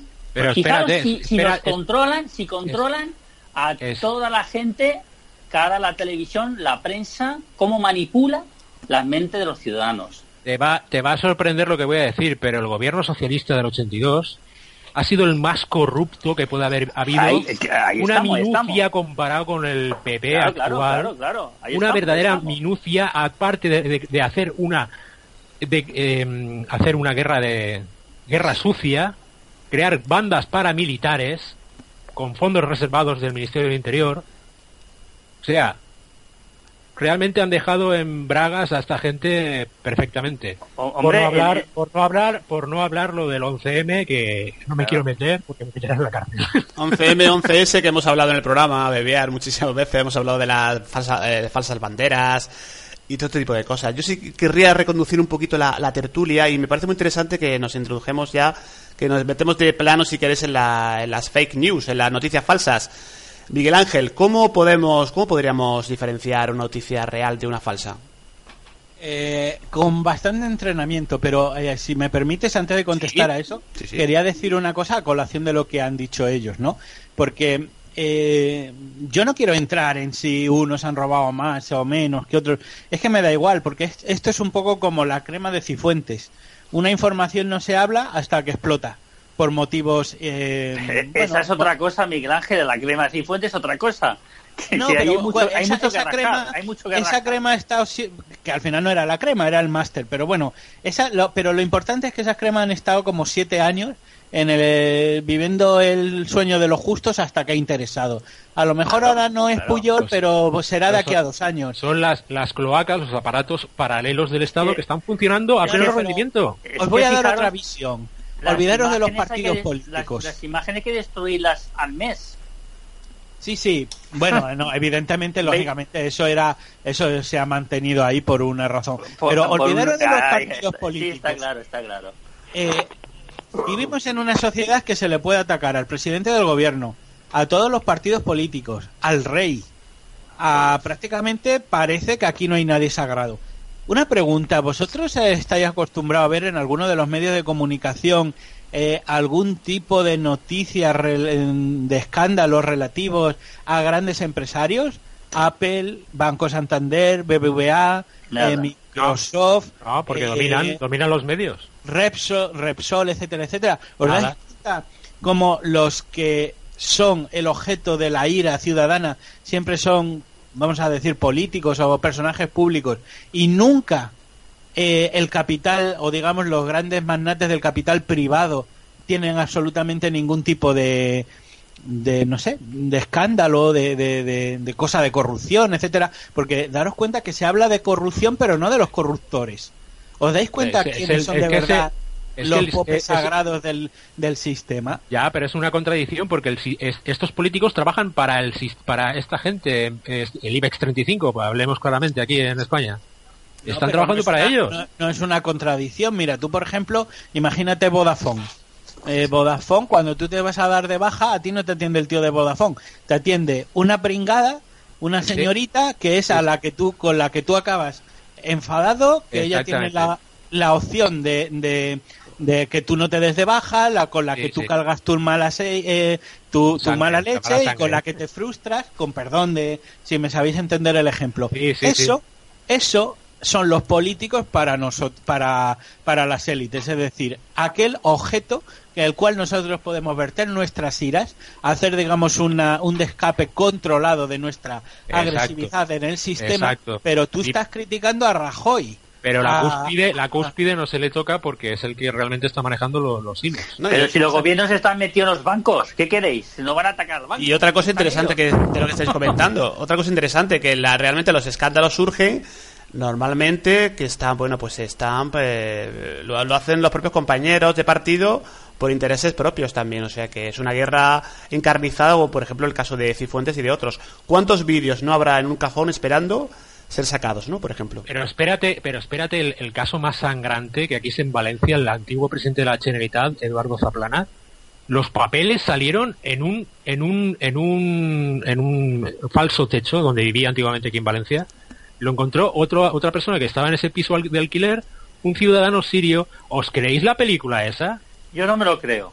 Eso simplemente Ya- ya te- es aparatos, aparatos, eh, del, aparatos eh, pero- del Estado diferentes o alguna película que es para atacarle a él Bebiar, y- Bebiar, y darle el marrón muy- a él. Hay que ser muy cortito de mente, pensar que uno tiene unos papeles comprometidos guardados en un falso te- techo y encima alquila el piso. Venga, y de, va. y no repente, de repente y- han aparecido, vamos. claro. Claro, aparte cree uno pues como lo del COVID, no. 11M también parece, pues es la misma canción, es Lo más peligroso Apara- son a veces los compañeros, ¿eh? Los de, de partido y de por Sí, intereses pues, para, para cargarse y para, evidentemente... aparatos, aparatos Exacto. que hay en los mismos partidos a paralelos que tienen conexiones con, con aparatos del Estado, mil películas. Sí, Aquí pues sí, todo funciona por, por dinero. Es- Pues- está claro. Pues si os parece, compañeros, retomamos lo de las noticias falsas que decíamos Miguel Ángel, que estábamos comentando. Bueno, el tema de las noticias falsas. Noticias falsas más o menos ha existido siempre, ¿no? Eh, el problema ahora es que tenemos una multiplicidad, perdón, multiplicidad de medios de comunicación brutal. Antes, ah, digamos, el tema era mucho más monopolio. En televisión teníamos dos canales y periódicos teníamos tres o cuatro. Ahora, absolutamente hay tantos, tantos, tantos medios que, por ejemplo, pues alguien como yo, un pringado de estar aquí, pues casi es un medio de comunicación. En el sentido de que tienes un blog, tienes una web, tienes, eh, haces programas de radio, etcétera. Ahora mismo hay tantísimos programas de misterio, de política, etcétera, etcétera, que mm, y tenemos tantas opciones de, de alguna manera, de informarnos que la información en ese sentido cada vez es de menos monopolio. ¿Cuál es el problema de esto? El problema es que los medios profesionales, no yo, pero los medios profesionales necesitan la publicidad para mantenerse. Con lo cual, todo se ha generado un poco a lo que se llama el clickbait, que son los, de alguna manera, los ganchos de clics, es decir, a esa forma de redactar las noticias de tal manera que atraiga a la gente. ¿Por qué? Porque de alguna manera, cuanto más entrada tiene, cuanto más visitas tiene, más publicidad, más ingresos y al final es la manera de sobrevivir en el capitalismo. Ahí no hay otra. Y eso es, yo creo que está, lo compartiréis todos que ahora mismo el tema de la publicidad, pues de alguna manera ha cambiado lo que es todo el ecosistema de medios de comunicación. Que sí, que Lo sí, que- así es. Sí, sí. En lo que está claro es que eh, dentro de ese uso que, ha dado una vuelta al sensacionalismo eh, importante, incluso en medios, vamos a decir, establecidos y más o menos solventes o, o- tradicionales, si os, si os gusta más la palabra, pues como puede ser el país, el mundo, que por lo menos tenían, mm, no digo que no manipulen la información, pero digamos era otro tipo de cosas, no es un portal de noticias falsas, incluso o el ABC. Eh, esta gente también están empezando a usar ya los trucos de, fake news, es decir, cómo redactar la noticia de tal manera que eh, de alguna manera a ti te, te, te, mueva, ¿no? Yo, el Clickbait, cuando hicimos un programa con unos compañeros de, de El sueño de Andrómeda, yo el programa lo denominé eh, Fake News cuando tu indignación es mi beneficio. Porque cuando empiezas a, analizar todas las fake news te das cuenta de que también están contribuyendo a la polarización de la sociedad, en el sentido de que cuando nosotros vemos una noticia que nos in- indigna, la compartimos muchísimo más que si es simplemente una noticia mm, normal. Eh, Yo, por ejemplo, aquí tengo varios titulares, ¿no? Porque eh, hice todo un estudio de recopilación de noticias falsas durante un mes, que luego dimos eh, dio lugar a una especie de juego en internet que en el cual la gente, eh, a partir de unas pautas que, que dábamos, que si queréis las contamos aquí, cómo reconocer una noticia falsa y yo lo que me di cuenta es que nadie ni siquiera leía los titular y al final lo que se produjo eh, fue un efecto de que al final nosotros que estábamos denunciando, yo por ejemplo ponía fake news y ponía la noticia y luego la gente la compartía y cuando me di cuenta es que ni siquiera leía mi titular y al final yo estaba difundiendo esas noticias falsas. Con lo cual lo que dijimos, bueno, pues abortamos el juego, pero hay una circunstancia muy interesante y era que en general muchas de las noticias están orientadas a ponernos de mala leche, indignarnos, enfadarnos o atacar a, lo- a los contrarios políticos. Eh, no sé, puedo hablar de leyes, de noticias de que, por ejemplo, como noticia falsa de que, por ejemplo, eh, estaba prohibido dar de mamar a, a los niños por parte de las, de las mujeres, cosa que no está. Entonces, claro, todo ejemplo, todo esto a las feministas, pues te puedes imaginar, ¿no? Eh, hubo incluso medios serios que a mí me llamó bastante la atención, que además viene de, eh, cuando digo medios serios, vamos a entenderme también, ABC, COPE, etcétera, que, que en el fondo están haciendo exactamente el mismo de eh, trabajo de esos fake news, que eran medios que por lo menos antes el tratamiento de la información al menos era un poco más aséptico. Por ejemplo, la noticia de que España concede una pensión, o sea, concede una pensión a dos viudas de un marroquí. Es decir, claro, como en el Islam una mujer- un hombre se puede tener, por ejemplo, tres esposas, pues tres, tres eh, mm, digamos, tres pensiones de viudedad. Claro, tal como estaba redactada la noticia, era perfecta para los medios de comunicación. Perfecta, porque claro, aquí pues eh, digamos, eh, pues qué cara, pues porque eh, tres pensiones del gobierno español, así va todo, etcétera, etcétera. Cuando luego entrabas en el cuerpo de la noticia, te das cuenta que era el derecho de una pensión, pero bueno, como eran tres mujeres, pues cada una percibía un tercio de esa noticia. En realidad era una cosa absolutamente intrascendente, que no era ningún tipo de noticia, es decir, un a un matrimonio le han dado una pensión de viudedad. En el fondo solo era eso, pero si tú lo expresas así no tienes noticia, pero expresado de la otra manera se hizo viral y todo el mundo Claro. la compartió. Efectivamente, cuando te cuando empiezas a analizar de alguna manera cómo funciona todo eso, te das cuenta que hay miles de sitios que en el fondo lo único que buscan son ingresos, pero a base de enfrentarnos a nosotros.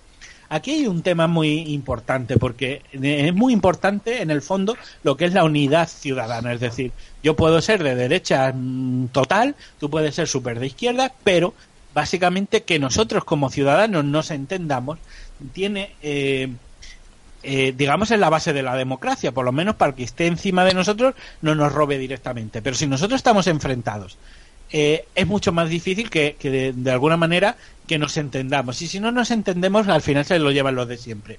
¿Cuál es el tema? Cuando prácticamente todo el periodismo actual está orientado a decirte a ti que tu adversario político es malo pero no solamente porque él es malo, sino porque a nosotros, a los dos, nos están contando mentiras sobre el otro. ¿Cuál es el fundamento de esto? Que al final, si no hay un debate ciudadano informado, si tú y yo, los dos, no partimos de una formación neutral, jamás nos vamos a poder entender. Que básicamente ese acaba siendo el objetivo de toda estrategia. Pues una cosa que parecía que empezaba como este tema de, las, de los portales, de las fake news, de, de que en el fondo eran como pequeños grupos, porque hay, por ejemplo, muchos portales que son de risa, que también la gente se los traga. Por ejemplo, hay noticias, 25 minutos, otro portal que se llama 25 minutos, etcétera, etcétera. Que muchas que son noticias que, no sé, yo considero que, te- que echando una visión un poquito crítica de la noticia acaba sacando que es falsa y eso no significa que en ocasiones la realidad no supere a la ficción, pero lo que te digo es que estas noticias se comparten día a día en internet de un modo masivo y tienen además una estrategia, porque como son tan tan caricaturescas en cierto sentido, al final es que recordar una noticia falsa es más fácil que recordar una noticia real. porque la noticia real generalmente va a ser, como pasa en la realidad, en algún tono de grises. Eh, en la realidad las cosas no son blancas o negras, sino que son, bueno, pues información que, que de cosas que pasan y que de alguna manera, pues bueno, hay que, hay que analizarla. En cambio, lo que, lo que es falso muchas veces es más sencillo de recordar porque es más sencillo, más simple en cierto sentido en su estructura y además si encima está redactado para enfermarnos, para, para enfrentarnos o para enfadarnos, es más fácil que la recordemos. ¿Cuál es el problema actual? Que el 75% del tráfico de noticias son falsas. Y además las recordamos mejor con el tiempo. Y además nos enfrentan al otro con mentiras. Con lo cual cuando ah, si, si en algún momento el futuro de la salud y la regeneración democrática de un país pasa porque los votantes tengan una información fidedigna y puedan decidir libremente sobre ello, lo que vemos es que fake news lo que está afectando también es a la salud democrática de nuestros países. Sí, aparte me estaba acordando de que decías de publicaciones así, en plan broma, que yo he compartido del Mundo Today bastantes, y la gente se enfada porque a veces no, ni siquiera leen solamente el titular y no hable, no se van a la página, no leen la noticia y se dan cuenta de que es una noticia de, humor, ¿no? Pero están, están a veces incluso bastante bien dirigidas. Estás escuchando tertulias de lo desconocido. Creo que Eva quería comentar algo. Sí, ¿qué, opinas de los, los falsos secuestros o, desapariciones que luego resulta que son que no son reales? Sí, aparte son muy viralizadas a través de, WhatsApp, por ejemplo. Claro, y, y, toda esta información que realmente afecta bueno, yo, yo lo que creo que hay muchas veces hay. Mm, a veces yo creo que hay mala información, o sea, mala fuente en el origen, porque date cuenta que es muy fácil desacreditar a alguien eh, poniendo su foto y llamándole agresor, violador, etcétera, etcétera. Entonces yo pongo eso en WhatsApp con alguien que no me cae bien y a partir de España, de, de, ahora, toda España conoce su cara. Eh, hay muchos problemas con eso, pero yo creo que ese tipo de cosas quizás sean mm, no están tan dirigidas desde el poder. Yo creo que eso es algo que es un poco más fruto muchas veces un poco de la inexperiencia que tenemos nosotros como como ciudadanos digitales, por así decirlo, es decir, por, por el uso de, de, Internet. No sé si os acordáis hace ya, no sé, en la época de los, de los 90, de la época del Messenger y, y tal, que había muchas veces bromas, eh, bulos, historias de estas que se replicaban por, por email. Eso, que bueno, pues era una manera que uno parecía que, que, que había cosas que eran como un poco absurdas, ¿no? De, por ejemplo, las cadenas de haz esto y si no, dentro tendrás cinco años de mala suerte si no reenvías esta cadena, etcétera, etcétera. Eso que puede parecer absolutamente eh, estúpido, era una manera genial de, de de recopilar direcciones de internet, de, de correos electrónicos, para luego hacer spam. Entonces es importante que veamos que muchas veces aquellas cosas que parece que no tienen sentido, aquellas cosas que parece que son absurdas, que, que, que, realmente no tienen ningún fundamento, a veces tienen todo el sentido del mundo, se hacen con toda la lógica y además son perfectamente útiles. Creo que fake news es una de ellas. Sí, aparte yo creo que muchas de esas noticias son estas de virales que decíamos de WhatsApp, ¿no? Está, están, eh, por ejemplo, pues eh, mm, chica desaparecida en tal sitio, una furgoneta blanca siempre es lo mismo, es y aparte que se comparte, bueno, y, otra cosa que deberíamos algún día comentar en tertulia de lo desconocido es el los grupos de WhatsApp de padres, que es una cosa, es un invento terrorífico, que aparte que difunde noticias de una manera tremenda y, y, los grupos de WhatsApp está muy bien para determinadas cosas y las redes sociales, pero hay otras que son realmente bastante negativas. Eh, no sé si queréis comentar algo, está muy callado serás. No, no, es que estoy totalmente de acuerdo con lo que estáis comentando. Luego, aparte de las noticias falsas también, por el hecho de, sacar algún beneficio, como está diciendo Miguel Ángel, de, por ejemplo, esas, eh, esos correos en cadena donde se obtenían correos electrónicos, también lo que hay que ver es el tema del experimento social, ¿no? De esos grupos de poder que quieren saber cómo reaccionaría la población ante un tipo de situación. Pues vamos a soltar cualquier tontería, vamos a divulgarla, hacerla viral y vamos a ver cómo se comporta la sociedad. Es una manera de hacer un experimento social. Perfectamente. Yo estoy, estoy, estoy digamos, estoy más que convencido que, que se ha hecho así durante muchísimo tiempo y se sigue haciendo y se seguirá haciendo. Sí, Miguel, Miguel Navarro. Bueno, eh, lo que está claro que lo que habéis comentado sobre el tema de los WhatsApp de personas desaparecidas, pues yo la verdad no comparto ni uno, porque yo para lo primero que me voy a la CNP, lo miro en sus páginas y si o en desaparecidos, en una página muy maja, muy chula, y que te pone al día realmente los desaparecidos en España. O sea, si es que, a ver, primero se está haciendo un daño a la persona, a la imagen. De hecho, hace muy poquito era la imagen de un niño. O sea, no sé si sabéis que eso, eh, eh, aparte, eh, eh, está prohibido, es ilegal completamente difundir la imagen de niños. O sea, es que la gente no, tampoco sabe muy bien que compartiendo esa, esa, ese WhatsApp está cometiendo un delito. Un delito de porque está compartiendo la imagen de un niño que no se puede hacer. O sea, yo pediría que antes de difundir nada se fuesen a las, a las páginas oficiales de la Policía Nacional o de desaparecidos que tenemos muy página muy una, una muy buena no, no me acuerdo exactamente cómo se llama que decía desaparecidos Sí, so- o- sos, sos desaparecidos. Eh, SOS exactamente, desaparecidos. desapareci- exactamente. Y tan simple como ir a esa página, si quieres mm, ponerte al día de cómo está el tema y si quieres compartir algo. Pero ni las cadenas esas que envían de si no envías tantas a, tu a, a tus ami- a tus contactos del WhatsApp vas a tener una desgracia, es que yo no hago ni puñetero caso. Porque vamos, hacerle caso a eso, es que no, no, no, no lo entiendo ni lo entenderé. Y menos lo otro, menos lo de desaparecidos, que sí que viene bien, pero por los conductos oficiales. Bien, ese es el, bueno, el uso de las redes sociales, eh, en este caso mal entendido. Y yo creo que también deberíamos lo- los usuarios que pues, le echamos la culpa al, pues a veces a la manipulación que nos quieren hacer por parte de los gobiernos, eh, empresas para publicidad, pero también nosotros somos muy culpables porque no leemos la letra, incluso nos pasa con las aplicaciones que nos descargamos, no leemos la letra pequeña, aceptamos todo, reenviamos todo sin leer. Yo creo que también eh, sería conveniente hacer un poco de autocrítica por parte nuestra de los ciudadanos, pienso, ¿eh? No, si solamente basta de ver lo que lo que te han enviado, porque ahora el tema de la ley de protección de datos te han enviado correos, vamos, a punta pala, que si en los programas que tienes, bueno, en todo. Y nadie se ha leído las condiciones. ¿Cómo te vas a leer 200.000 palabras ahí metidas? Básicamente porque esos son hojas que están diseñadas para que no te las leas, ¿eh? Claro. Exactamente. El tamaño, Exactamente. el tamaño importa en este caso. El tamaño importa y tanto que importa. Mira, hubo un experimento social hace, bueno, lo, lo trataron como experimento social hace no mucho en Inglaterra, donde dentro de los términos y condiciones de uso al- a lo que era el usuario se le pedía que donara su alma a la empresa. Y de hecho, no, sé- no sé si fueron 200 o 300 mil descargas de ese programa donde estaban realmente dando su alma a cambio de esa, de esa aplicación. Para que veáis hasta, hasta qué punto llega todo este, este tema de eh, aceptar las condiciones y términos de uso. No te los vas a leer porque, para empezar, es que está hecho para que no te lo leas. Porque si la gente se lo leyera, bueno, es que es más, ya no es que la gente se lo lea, si el problema es que ¿quién no tiene un móvil con una cámara delante? Yo la llevo tapada, yo tengo un trozo de precinto, eh, de cinta aislante negra en la cámara delantera. Yo también. ¿Quién no tiene cualquier Pero a ti, pero a o ti, cualquier cosa pero, puesta? pero, a ti es que te vigilan, hombre. Eso es tiene- Sí, pero bueno, pero yo estoy, yo estoy acostumbrado.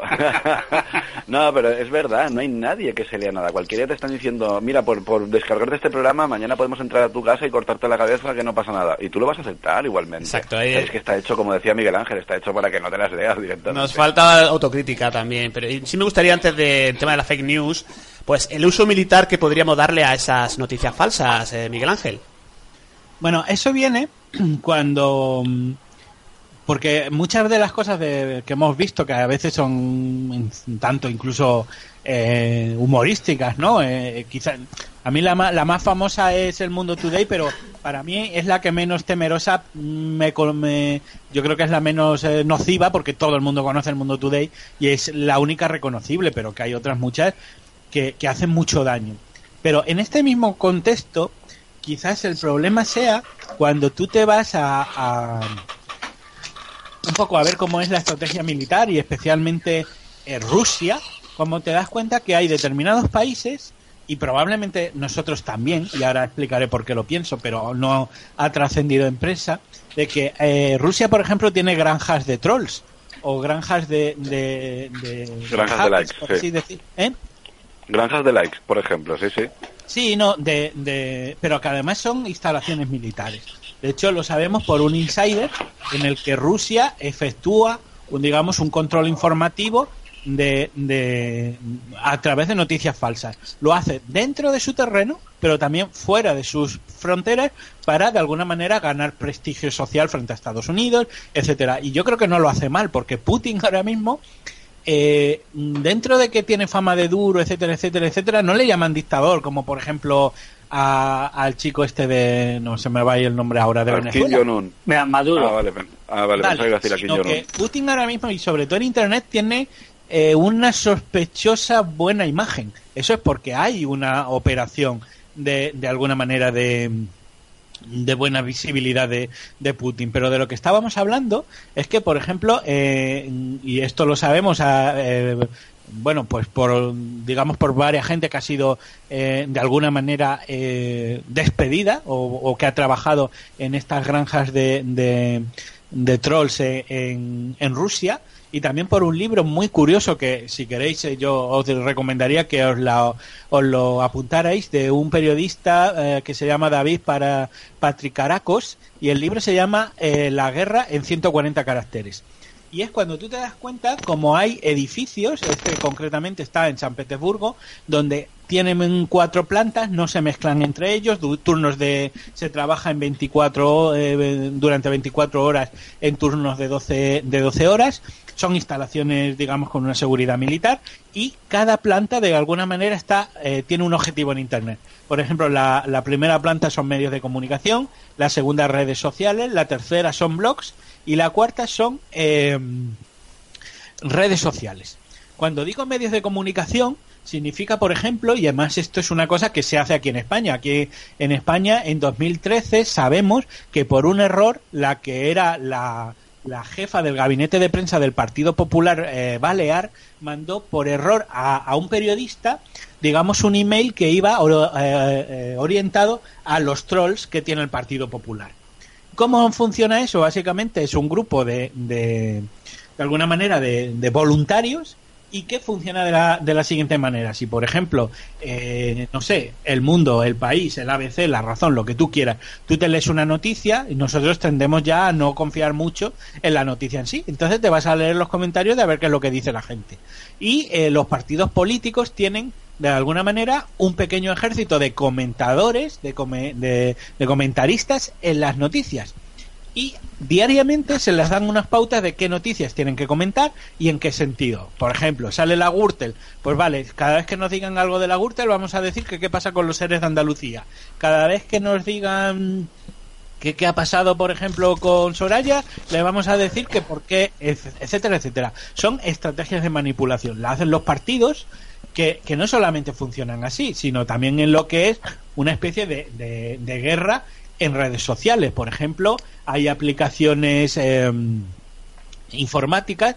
Por ejemplo, hay una que se llama Hootsuite que tiene, eh, pues no sé, un, un- tiene planes de pago, son aplicaciones informáticas que, por ejemplo, permite que tú tengas un, un usuario y que cada usuario controle 50 perfiles sociales falsos en la red. Con lo cual, yo, si, si pagando un precio, yo, por ejemplo, puedo hacer una campaña eh, a favor mía como periodista. ¿Qué es lo que tengo que hacer? Pues prácticamente con una aplicación de estas, escribir en muchos posts, etcétera, etcétera. Eso lo hace falta de que cuando llegue a un post, pues, eh, eh, no sé, a raíz de un programa mío, en iVox, en etcétera, decir, joder, qué bueno es este tío, etcétera, etcétera. Esto se está haciendo a nivel de partidos políticos. Entonces, ahora mismo las redes sociales no son exactamente la, digamos, la voz del pueblo, sino que eh, tanto Rusia, pero también los partidos, partidos políticos aquí en España tienen una, una avanzada campaña de intoxicación, especialmente en redes sociales. También está el tema de, de- de los blogs, los comentarios, como decía, de, la- de las noticias y luego, efectivamente, la, la red social. Entonces, ¿qué es lo que pasa? Que toda la información que vosotros veis en Internet como conjunto, eh, Internet ya no es el bastión de la información libre que existía, en absoluto. Internet ahora mismo es un campo de batalla, total y, concreto. Eh, un país como Rusia, que lo use dentro de, de, de sus fronteras, evidentemente para aumentar la popularidad de Putin, que ahí le tienes, con un 74% de los rusos apoyándole, pero también fuera.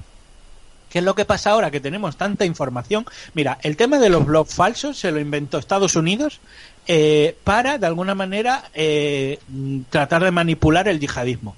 Y entonces, muchos de los foros, muchos de los. eh, mm, la estrategia se llamaba en inglés Box Swarm, eh, Blog Swarm, que viene a ser como enjambre de blogs. Y son grupos grandes de blogs como un blog personal, pero que eran falsos y que de alguna manera estaban orientados a captar de alguna manera a el tipo de gente que tenía una disidencia o era probable de provocar una disidencia contra el Estado, especialmente el yihadismo. Pero de verdad eso no sueña, no suena en el mundo de la conspiración.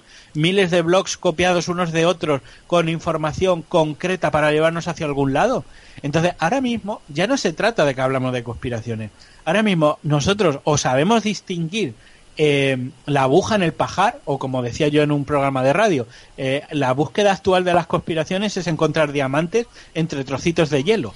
Porque eso es ahora, hay tanta información falsa que si tú no sabes escribir de alguna manera, simplemente te llevan en esa gran marea. Pensad de alguna manera, hace unos años, pues 20 años, quienes tenían el monopolio, por ejemplo aquí en España, de la información, evidentemente eran los grandes medios, la televisión, la primera y la segunda. Y luego estaba el ABC, el mundo y el país, punto. Y si tú, y era, si- y el 80-90% de la gente se informaba a través de ahí. Ahora ya con las redes sociales ese monopolio ha cambiado. ¿Qué interesa ahora? Pues precisamente las redes sociales. Ahí tenemos Facebook la primera, Twitter la segunda. Funciona así.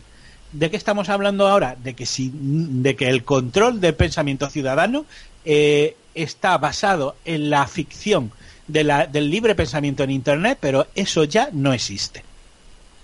O sea, manipulación completa y no hay no hay futuro. Estamos aborregados y harán lo que quieran con nosotros, ¿no? Pues.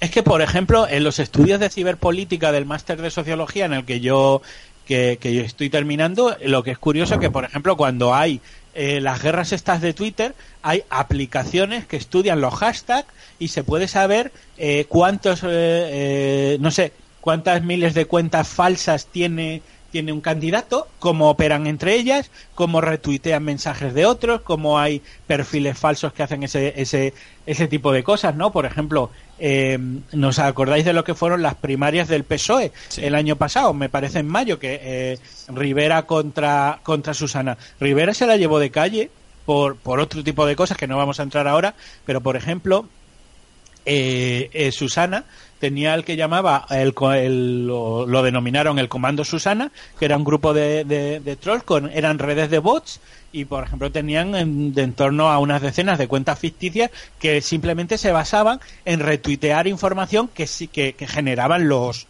de alguna manera, los operadores, ¿no? si, si hay una noticia, por ejemplo, de 2013, porque estamos hablando de Swift, de, generalmente de Rusia, pero hubo un, titular en 2013 que a mí me llamó muchísimo la, la atención y que, mm, de alguna manera me abrió los ojos de una manera tan absoluta que acabé escribiendo un artículo en, año cero y era un artículo que se llamaba Trolls de Estado. Eh, aquella noticia había salido en, estado, en Inglaterra de, de mano de, Telegraph y tal, y ellos hablaban de que eh, la Unión Europea se había gastado dos millones y medio de libras para combatir el euroescepticismo en las redes y, y lo hacía pagando a troles. Es decir, trolls de Estado, gente pagada para modificar la opinión pública de, de, mm, de, digamos, en las redes. Evidentemente, viendo luego el Brexit, no tuvieron mucho éxito, pero que es importante que pensemos cómo hay estrategias donde hay gente que se gasta, se gasta miles de, de- perdón, millones de dólares en simplemente modificar lo que es la percepción que tienen los ciudadanos de un problema. Y yo creo que la- el bastión de esto, y seguro que aquí habéis oído hablar todo, en lo que ha sido el escándalo, el escándalo de Cambridge Analytica. Seguro que lo conocéis. Pues no. Cuéntanos, cuéntanos. Sí, sí, claro, esa, esa cantidad de robo de datos, pero es que es más, luego aparte es que ha habido otra nueva filtración donde supuestamente 24 millones de usuarios también han sido víctimas de, de, un, de una recopilación de datos similar a la de Analytics. De hecho, hace, hace poco, hace poco incluso nos estaban recomendando reiniciar el router, ¿no? También, porque cada dos por tres ahí tenemos ahí, eh, aparte de los ataques, los ciberataques, el, el robo de Pero es que lo, lo, lo curioso es, perdón, eh, perdona, lo Sí, sí. curioso es que siempre están atacando a Rusia y al gobierno de Putin en el tema este de, de meterte en las redes, de, de desestabilizar, el, por ejemplo, el Estado español con el tema catalán.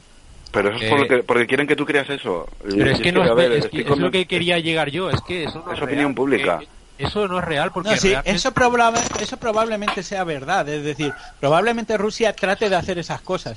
El problema no es ese. El problema es que lo que está queriendo decir el gobierno es que ellos quieren tener el monopolio de las fake news, porque ellos también las usan. Entonces, pero, lo, que les eh, eh. lo que consideran una- un atentado contra la democracia o contra los países de la, de la Unión Europea no es que nosotros tengamos fake news, sino que esas fake news vengan de afuera. Pensad el, el cinismo que tiene esto. Eh, lo que te quería comentar es que el, amigo Pedro también lo ha comentado varias veces. Eh, el- el- eh, España está siendo como un laboratorio de ingeniería social y de muchas cosas. Y están probando aquí em, cosas que quieren aplicarlo luego, por ejemplo, a la Unión Europea, ¿no? Aquí lo que, lo que creo que quieren hacer, lo que yo he oído yo en otros programas, que quieren eh, recortar completamente la soberanía de- del Estado-nación, que, es España, y a trasladarla más hacia Europa, ¿no? Para eso, eh, según informaciones que yo he leído por ahí, el Club de Bilderberg eh, tenía la intención de que España se convirtiese más en un país federal.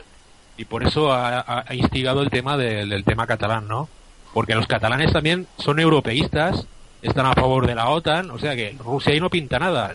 No entiendo yo eh, el fake news, eh, es el sentido de meter siempre a Rusia en el rollo este. Eh, Pedro, este, Bebiar, eh, aquí la cuestión es que desa- desasta- desestabilizar a la Unión Europea, ni más ni menos. Eh, ¿Cómo no va a querer Rusia eso? Y tanto que lo va a querer. No, pero la Unión Europea quiere claro. la Unión Europea quiere ganar la soberanía, eh, simplemente la soberanía de todos los estados sea trasvasada a, a la Unión Europea, claro, como un- un una superestructura que ahí ya, ya me inclino yo por las, los temas conspiranoicos, ¿no? Que, que- Mira, que- eh, eh, eh, Serats, ¿no?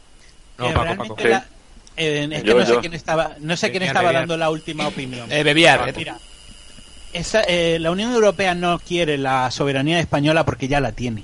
Ya. Tú solamente te tienes que mirar, ya te tienes que mirar todo el tema de las directivas, eh, la cantidad de cosas que, que no nos cuenta, pero la cantidad de cosas que ha hecho España con las directivas europeas, etcétera, etcétera, lo- los reglamentos y tal, porque España tiene que cumplir con los reglamentos europeos.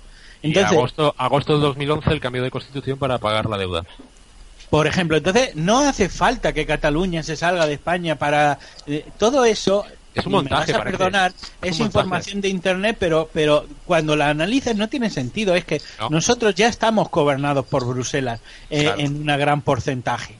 Es decir, que, ¿qué es lo que pasa? ¿A- ¿De verdad a Bruselas le interesa que, eh, eh, por ejemplo, Cataluña haga una salida desordenada de Europa y per- de, de- perdón de España y perdamos eh, el, el 25% del PIB de español?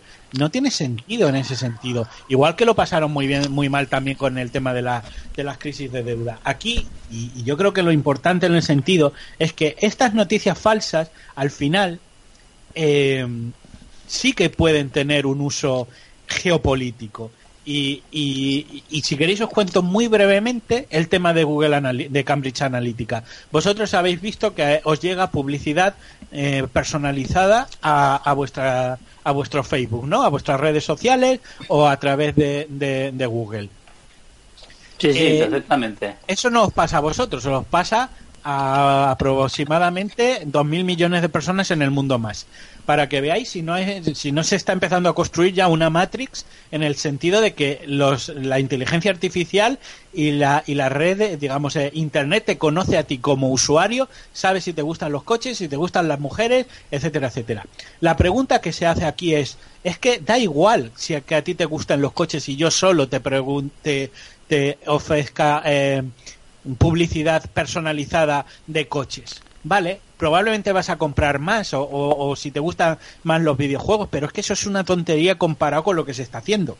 Ahora mismo es que eh, desde hace años lo que se está haciendo son test de personalidad que se ejecutan en, en Facebook a través de los jueguecitos, de las aplicaciones, etcétera, etcétera. Lo que hizo Google Analy- eh, Cambridge Analytica es generar una aplicación bastante tonta que se llama This is my Di- Digital Life que eh, al final actuó como una especie de virus. ¿Qué dices tú? Bueno, eh, fue ejecutado por 270.000 personas, era una aplicación que tenía la capacidad de borrar datos, con lo, ca- lo cual acabó eh, digamos, eh, sumando la, la información de más de 87 millones de, personas, pero es que estamos hablando de una aplicación. ¿Cuántos juegos, aplicaciones, eh, historias hay en Facebook? Es que hay millones, o sea, daros cuenta del alcance que tiene esto.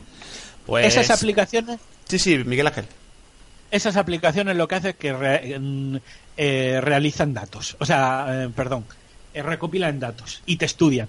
Y te estudian mm, con unas variables sociológicas que a ellos les interesen. Varón, edad, probablemente intereses políticos y una serie de cosas. Con eso, un buen sociólogo pues simplemente va y un politólogo, perdón, lo que hacen es que eh, establecen perfiles de votantes, que eso es lo que hizo, eh, lo que contrató la campaña de, de Donald Trump en Estados Unidos. Entonces, si a mí me interesa un candidato y yo sé que tú eres conspiranoico, te voy a dar, yo lo que voy a hacer con toda la información que tengo una vez que he robado los datos es establecer perfiles. Y a cada perfil es un poco lo mismo que hace la comunicación política, pero en vez de en general personalizada. Si yo sé que tú eres una persona que desconfía bastante de- de- del sistema, te voy a ofrecer un tipo de publicidad electoral orientada así. Si tú eres una persona creyente, te voy a decir por qué Donald Trump eh, tienes que votarle. Si tú eres una ama de casa feminista, te voy a decir otro mensaje. ¿Qué es lo que, qué es lo que estamos hablando ahora? De unas estrategias de manipulación para, eh, eh, de alguna manera, y manipular elecciones a nivel planetario, porque ya son por lo menos tres, cuatro gobiernos que sepamos que lo han hecho, a través de las redes sociales. Y con la publicidad de Facebook, con las falsas noticias, con las noticias falsas y con este tipo de, información sugerida por Facebook, a cada persona le llegan aquellos mensajes que el sistema quiere que tengan. Y eh, esto en general tiene muchísimos eh, otros usos. Si queréis hablamos de cómo eh, se, yo creo que se está probo- de alguna manera eh, propiciando que nosotros cada vez creamos menos en las instituciones. Ahí, ahí tiene que ver mucho el desmantelamiento del estado del, bienestar y el neoliberalismo, pero también ganar unas elecciones. Es decir, ¿cómo hago yo que este candidato sea más votado que otro? Y no hace tanto, y no hace falta tanto votar para para ganar unas elecciones, quiero decir. Por ejemplo, en las últimas elecciones de 2016 en España, el censo total eran 36 millones de habitantes y votaron 24. Pero el PP, que quedó el primero, tenía casi 8 millones de votos y el segundo puesto, que fue el PSOE, tiene cinco y medio. Con que tú movilices 2 millones de personas, le has dado la vuelta a las elecciones. Y eso se está haciendo actualmente en el mundo. Yo sabía, Miguel Ángel, al invitarte que nos quedaríamos muy cortos en cuanto al tiempo, por lo que yo creo que te automáticamente te, te emplazo para otro, ¿eh? O sea, porque me parece interesantísimo un tema que da para que se nos quedan cosas en el tintero. Y... Yo quería que, Pedro, quería Sí. preguntarle una cosa. Me, Sí, pero muy, muy, rápidamente que tenemos que concluir, Bediar. Me encantaría que, que diese una visión de la situación actual del, del país, del cambio de gobierno tan radical, de- tan inesperado. eh, ¿Qué opina de todo esto? Bueno, yo en cierto modo creo que es política nacional, es decir, a mí no me parece que, que este simplemente lo que ha pasado es que una de las herramientas de la de la Constitución se ha puesto en marcha y no, o sea, no ha habido ningún golpe de Estado, como no dice está- la gente, etcétera. ¿No se está Pero para- experimentando en, el, en el territorio español lo que quieren luego aplicar en No, Europa? buen- bueno, yo no lo sé. La verdad que en ese sentido es que mira, para mí el PSOE es tan pro sistema como, como el PP. El PSOE es, lo el que lo cambió. mismo, es idéntico. Es lo mismo. Entonces, a mí esto es que mira, hay una cosa cuando decimos pan y circo, nos controlan con el pan y circo, pero no es la política un circo por excelencia. O sea, que tú estés enfrentado en rojos, azules, naranjas, etcétera, ¿realmente crees que porque ahora ya subió Pedro, Pedro Sánchez hay algún tipo, algún tipo de cambio en algo? Recuerdo, eh, yo qué sé, es que no quiero hacer, no me gusta tanto entrar en política, pero que fue PSOE quien cambió la, la Constitución, Sí, que es la sí. norma sagrada, para Claro. meter eh, el, lo del tema el del pago de la deuda y la deuda. Entonces, mm, pues yo qué sé, realmente son ese tipo de cosas que parece que a nosotros nos tienen súper entretenidos, pero a nivel sistémico, para mí ni siquiera es una noticia. Es que ni siquiera es algo reseñable. Bien, pues si, si os parece, vamos haciendo una última, bueno, pues eh, comentario de todo lo que hemos eh, hablado esta noche. Es un tema interesantísimo, de Internet, ese control de los medios, las fake news. Comenzamos por Serás García. Serás. Pues bueno, para ir eh, finalizando así un poquito ¿no? del tema de esta noche tan interesante, yo estoy convencido de que todos los servicios de inteligencia a nivel mundial disponen de un grupo de trolls para crear opinión pública, que la ingeniería social es una, una herramienta ¿no? muy poderosa para algunas empresas, ojo, empresas, estoy hablando bien, ya no es tema de política, no, no, estamos hablando de empresas, como decía antes Miguel Ángel, no, Eh, esa- esos por los que nunca miramos ni, ni apuntamos y sobre todo que tendríamos que ser mucho más críticos a la hora de seleccionar una fuente de información y no quedarnos con lo primero que vemos ni, ni con la primera noticia que veamos o escuchemos en radio. Sí, Miguel, Miguel Navarro. No, yo comparto lo mismo que ha dicho Serac eh, en su totalidad.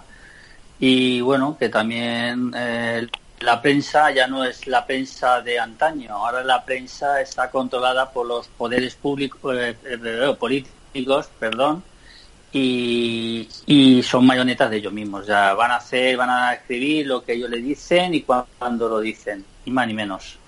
Sí, Francisco Bebiar.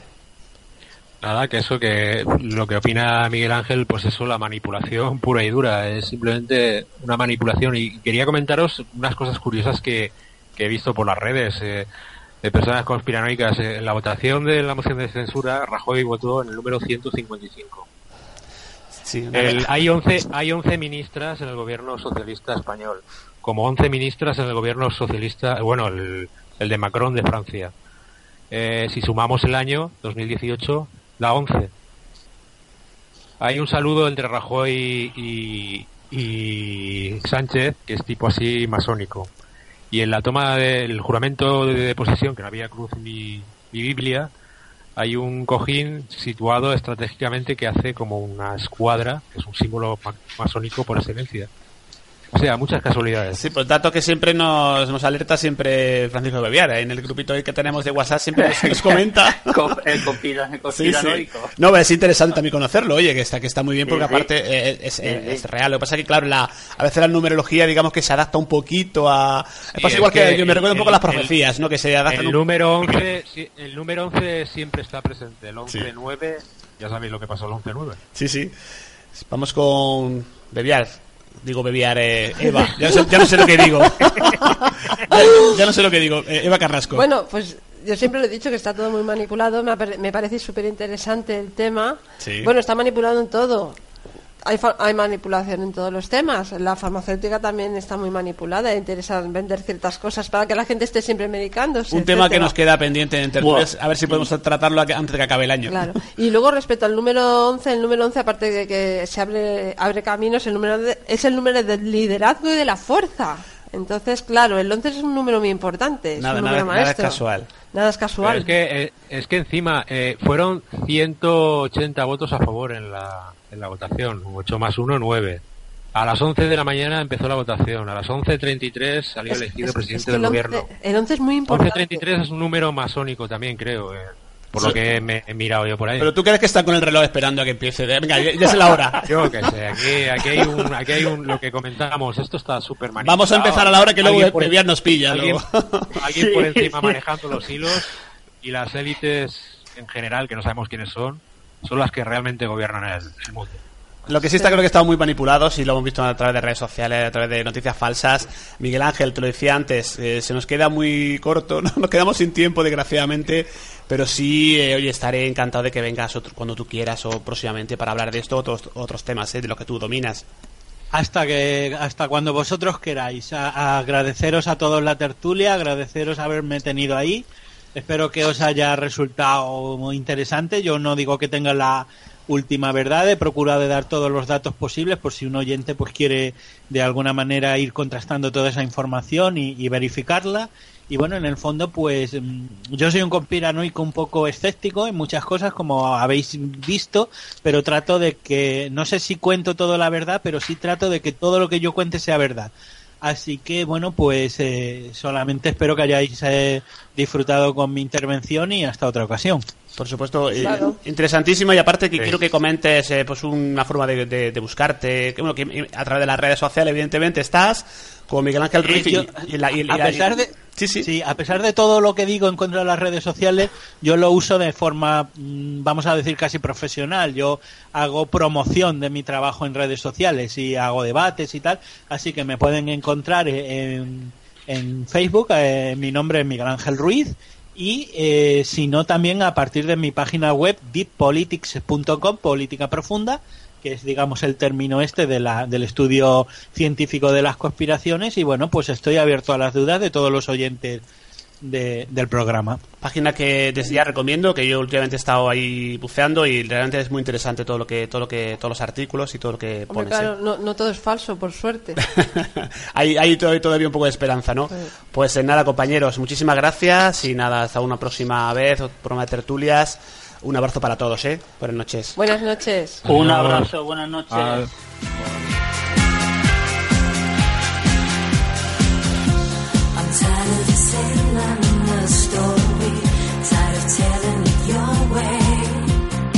Vamos terminando por hoy y desde ahora mismo trabajando para ofreceros un nuevo programa. Nuevos casos, temas, invitados y mucho más. Daros las gracias a todos los que con vuestro apoyo nos animáis a seguir realizando un programa cada mes. Recomendaros nuestro canal de iVoox donde alojamos todos los programas completos y por temas. agradecimiento a Tony López que puso voz y vaya voz a nuestro programa. Escuchad. Tertulias de lo desconocido. ¿Estás preparado?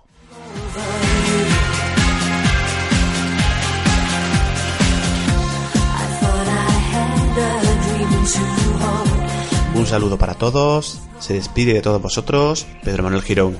Buena estrella amigos.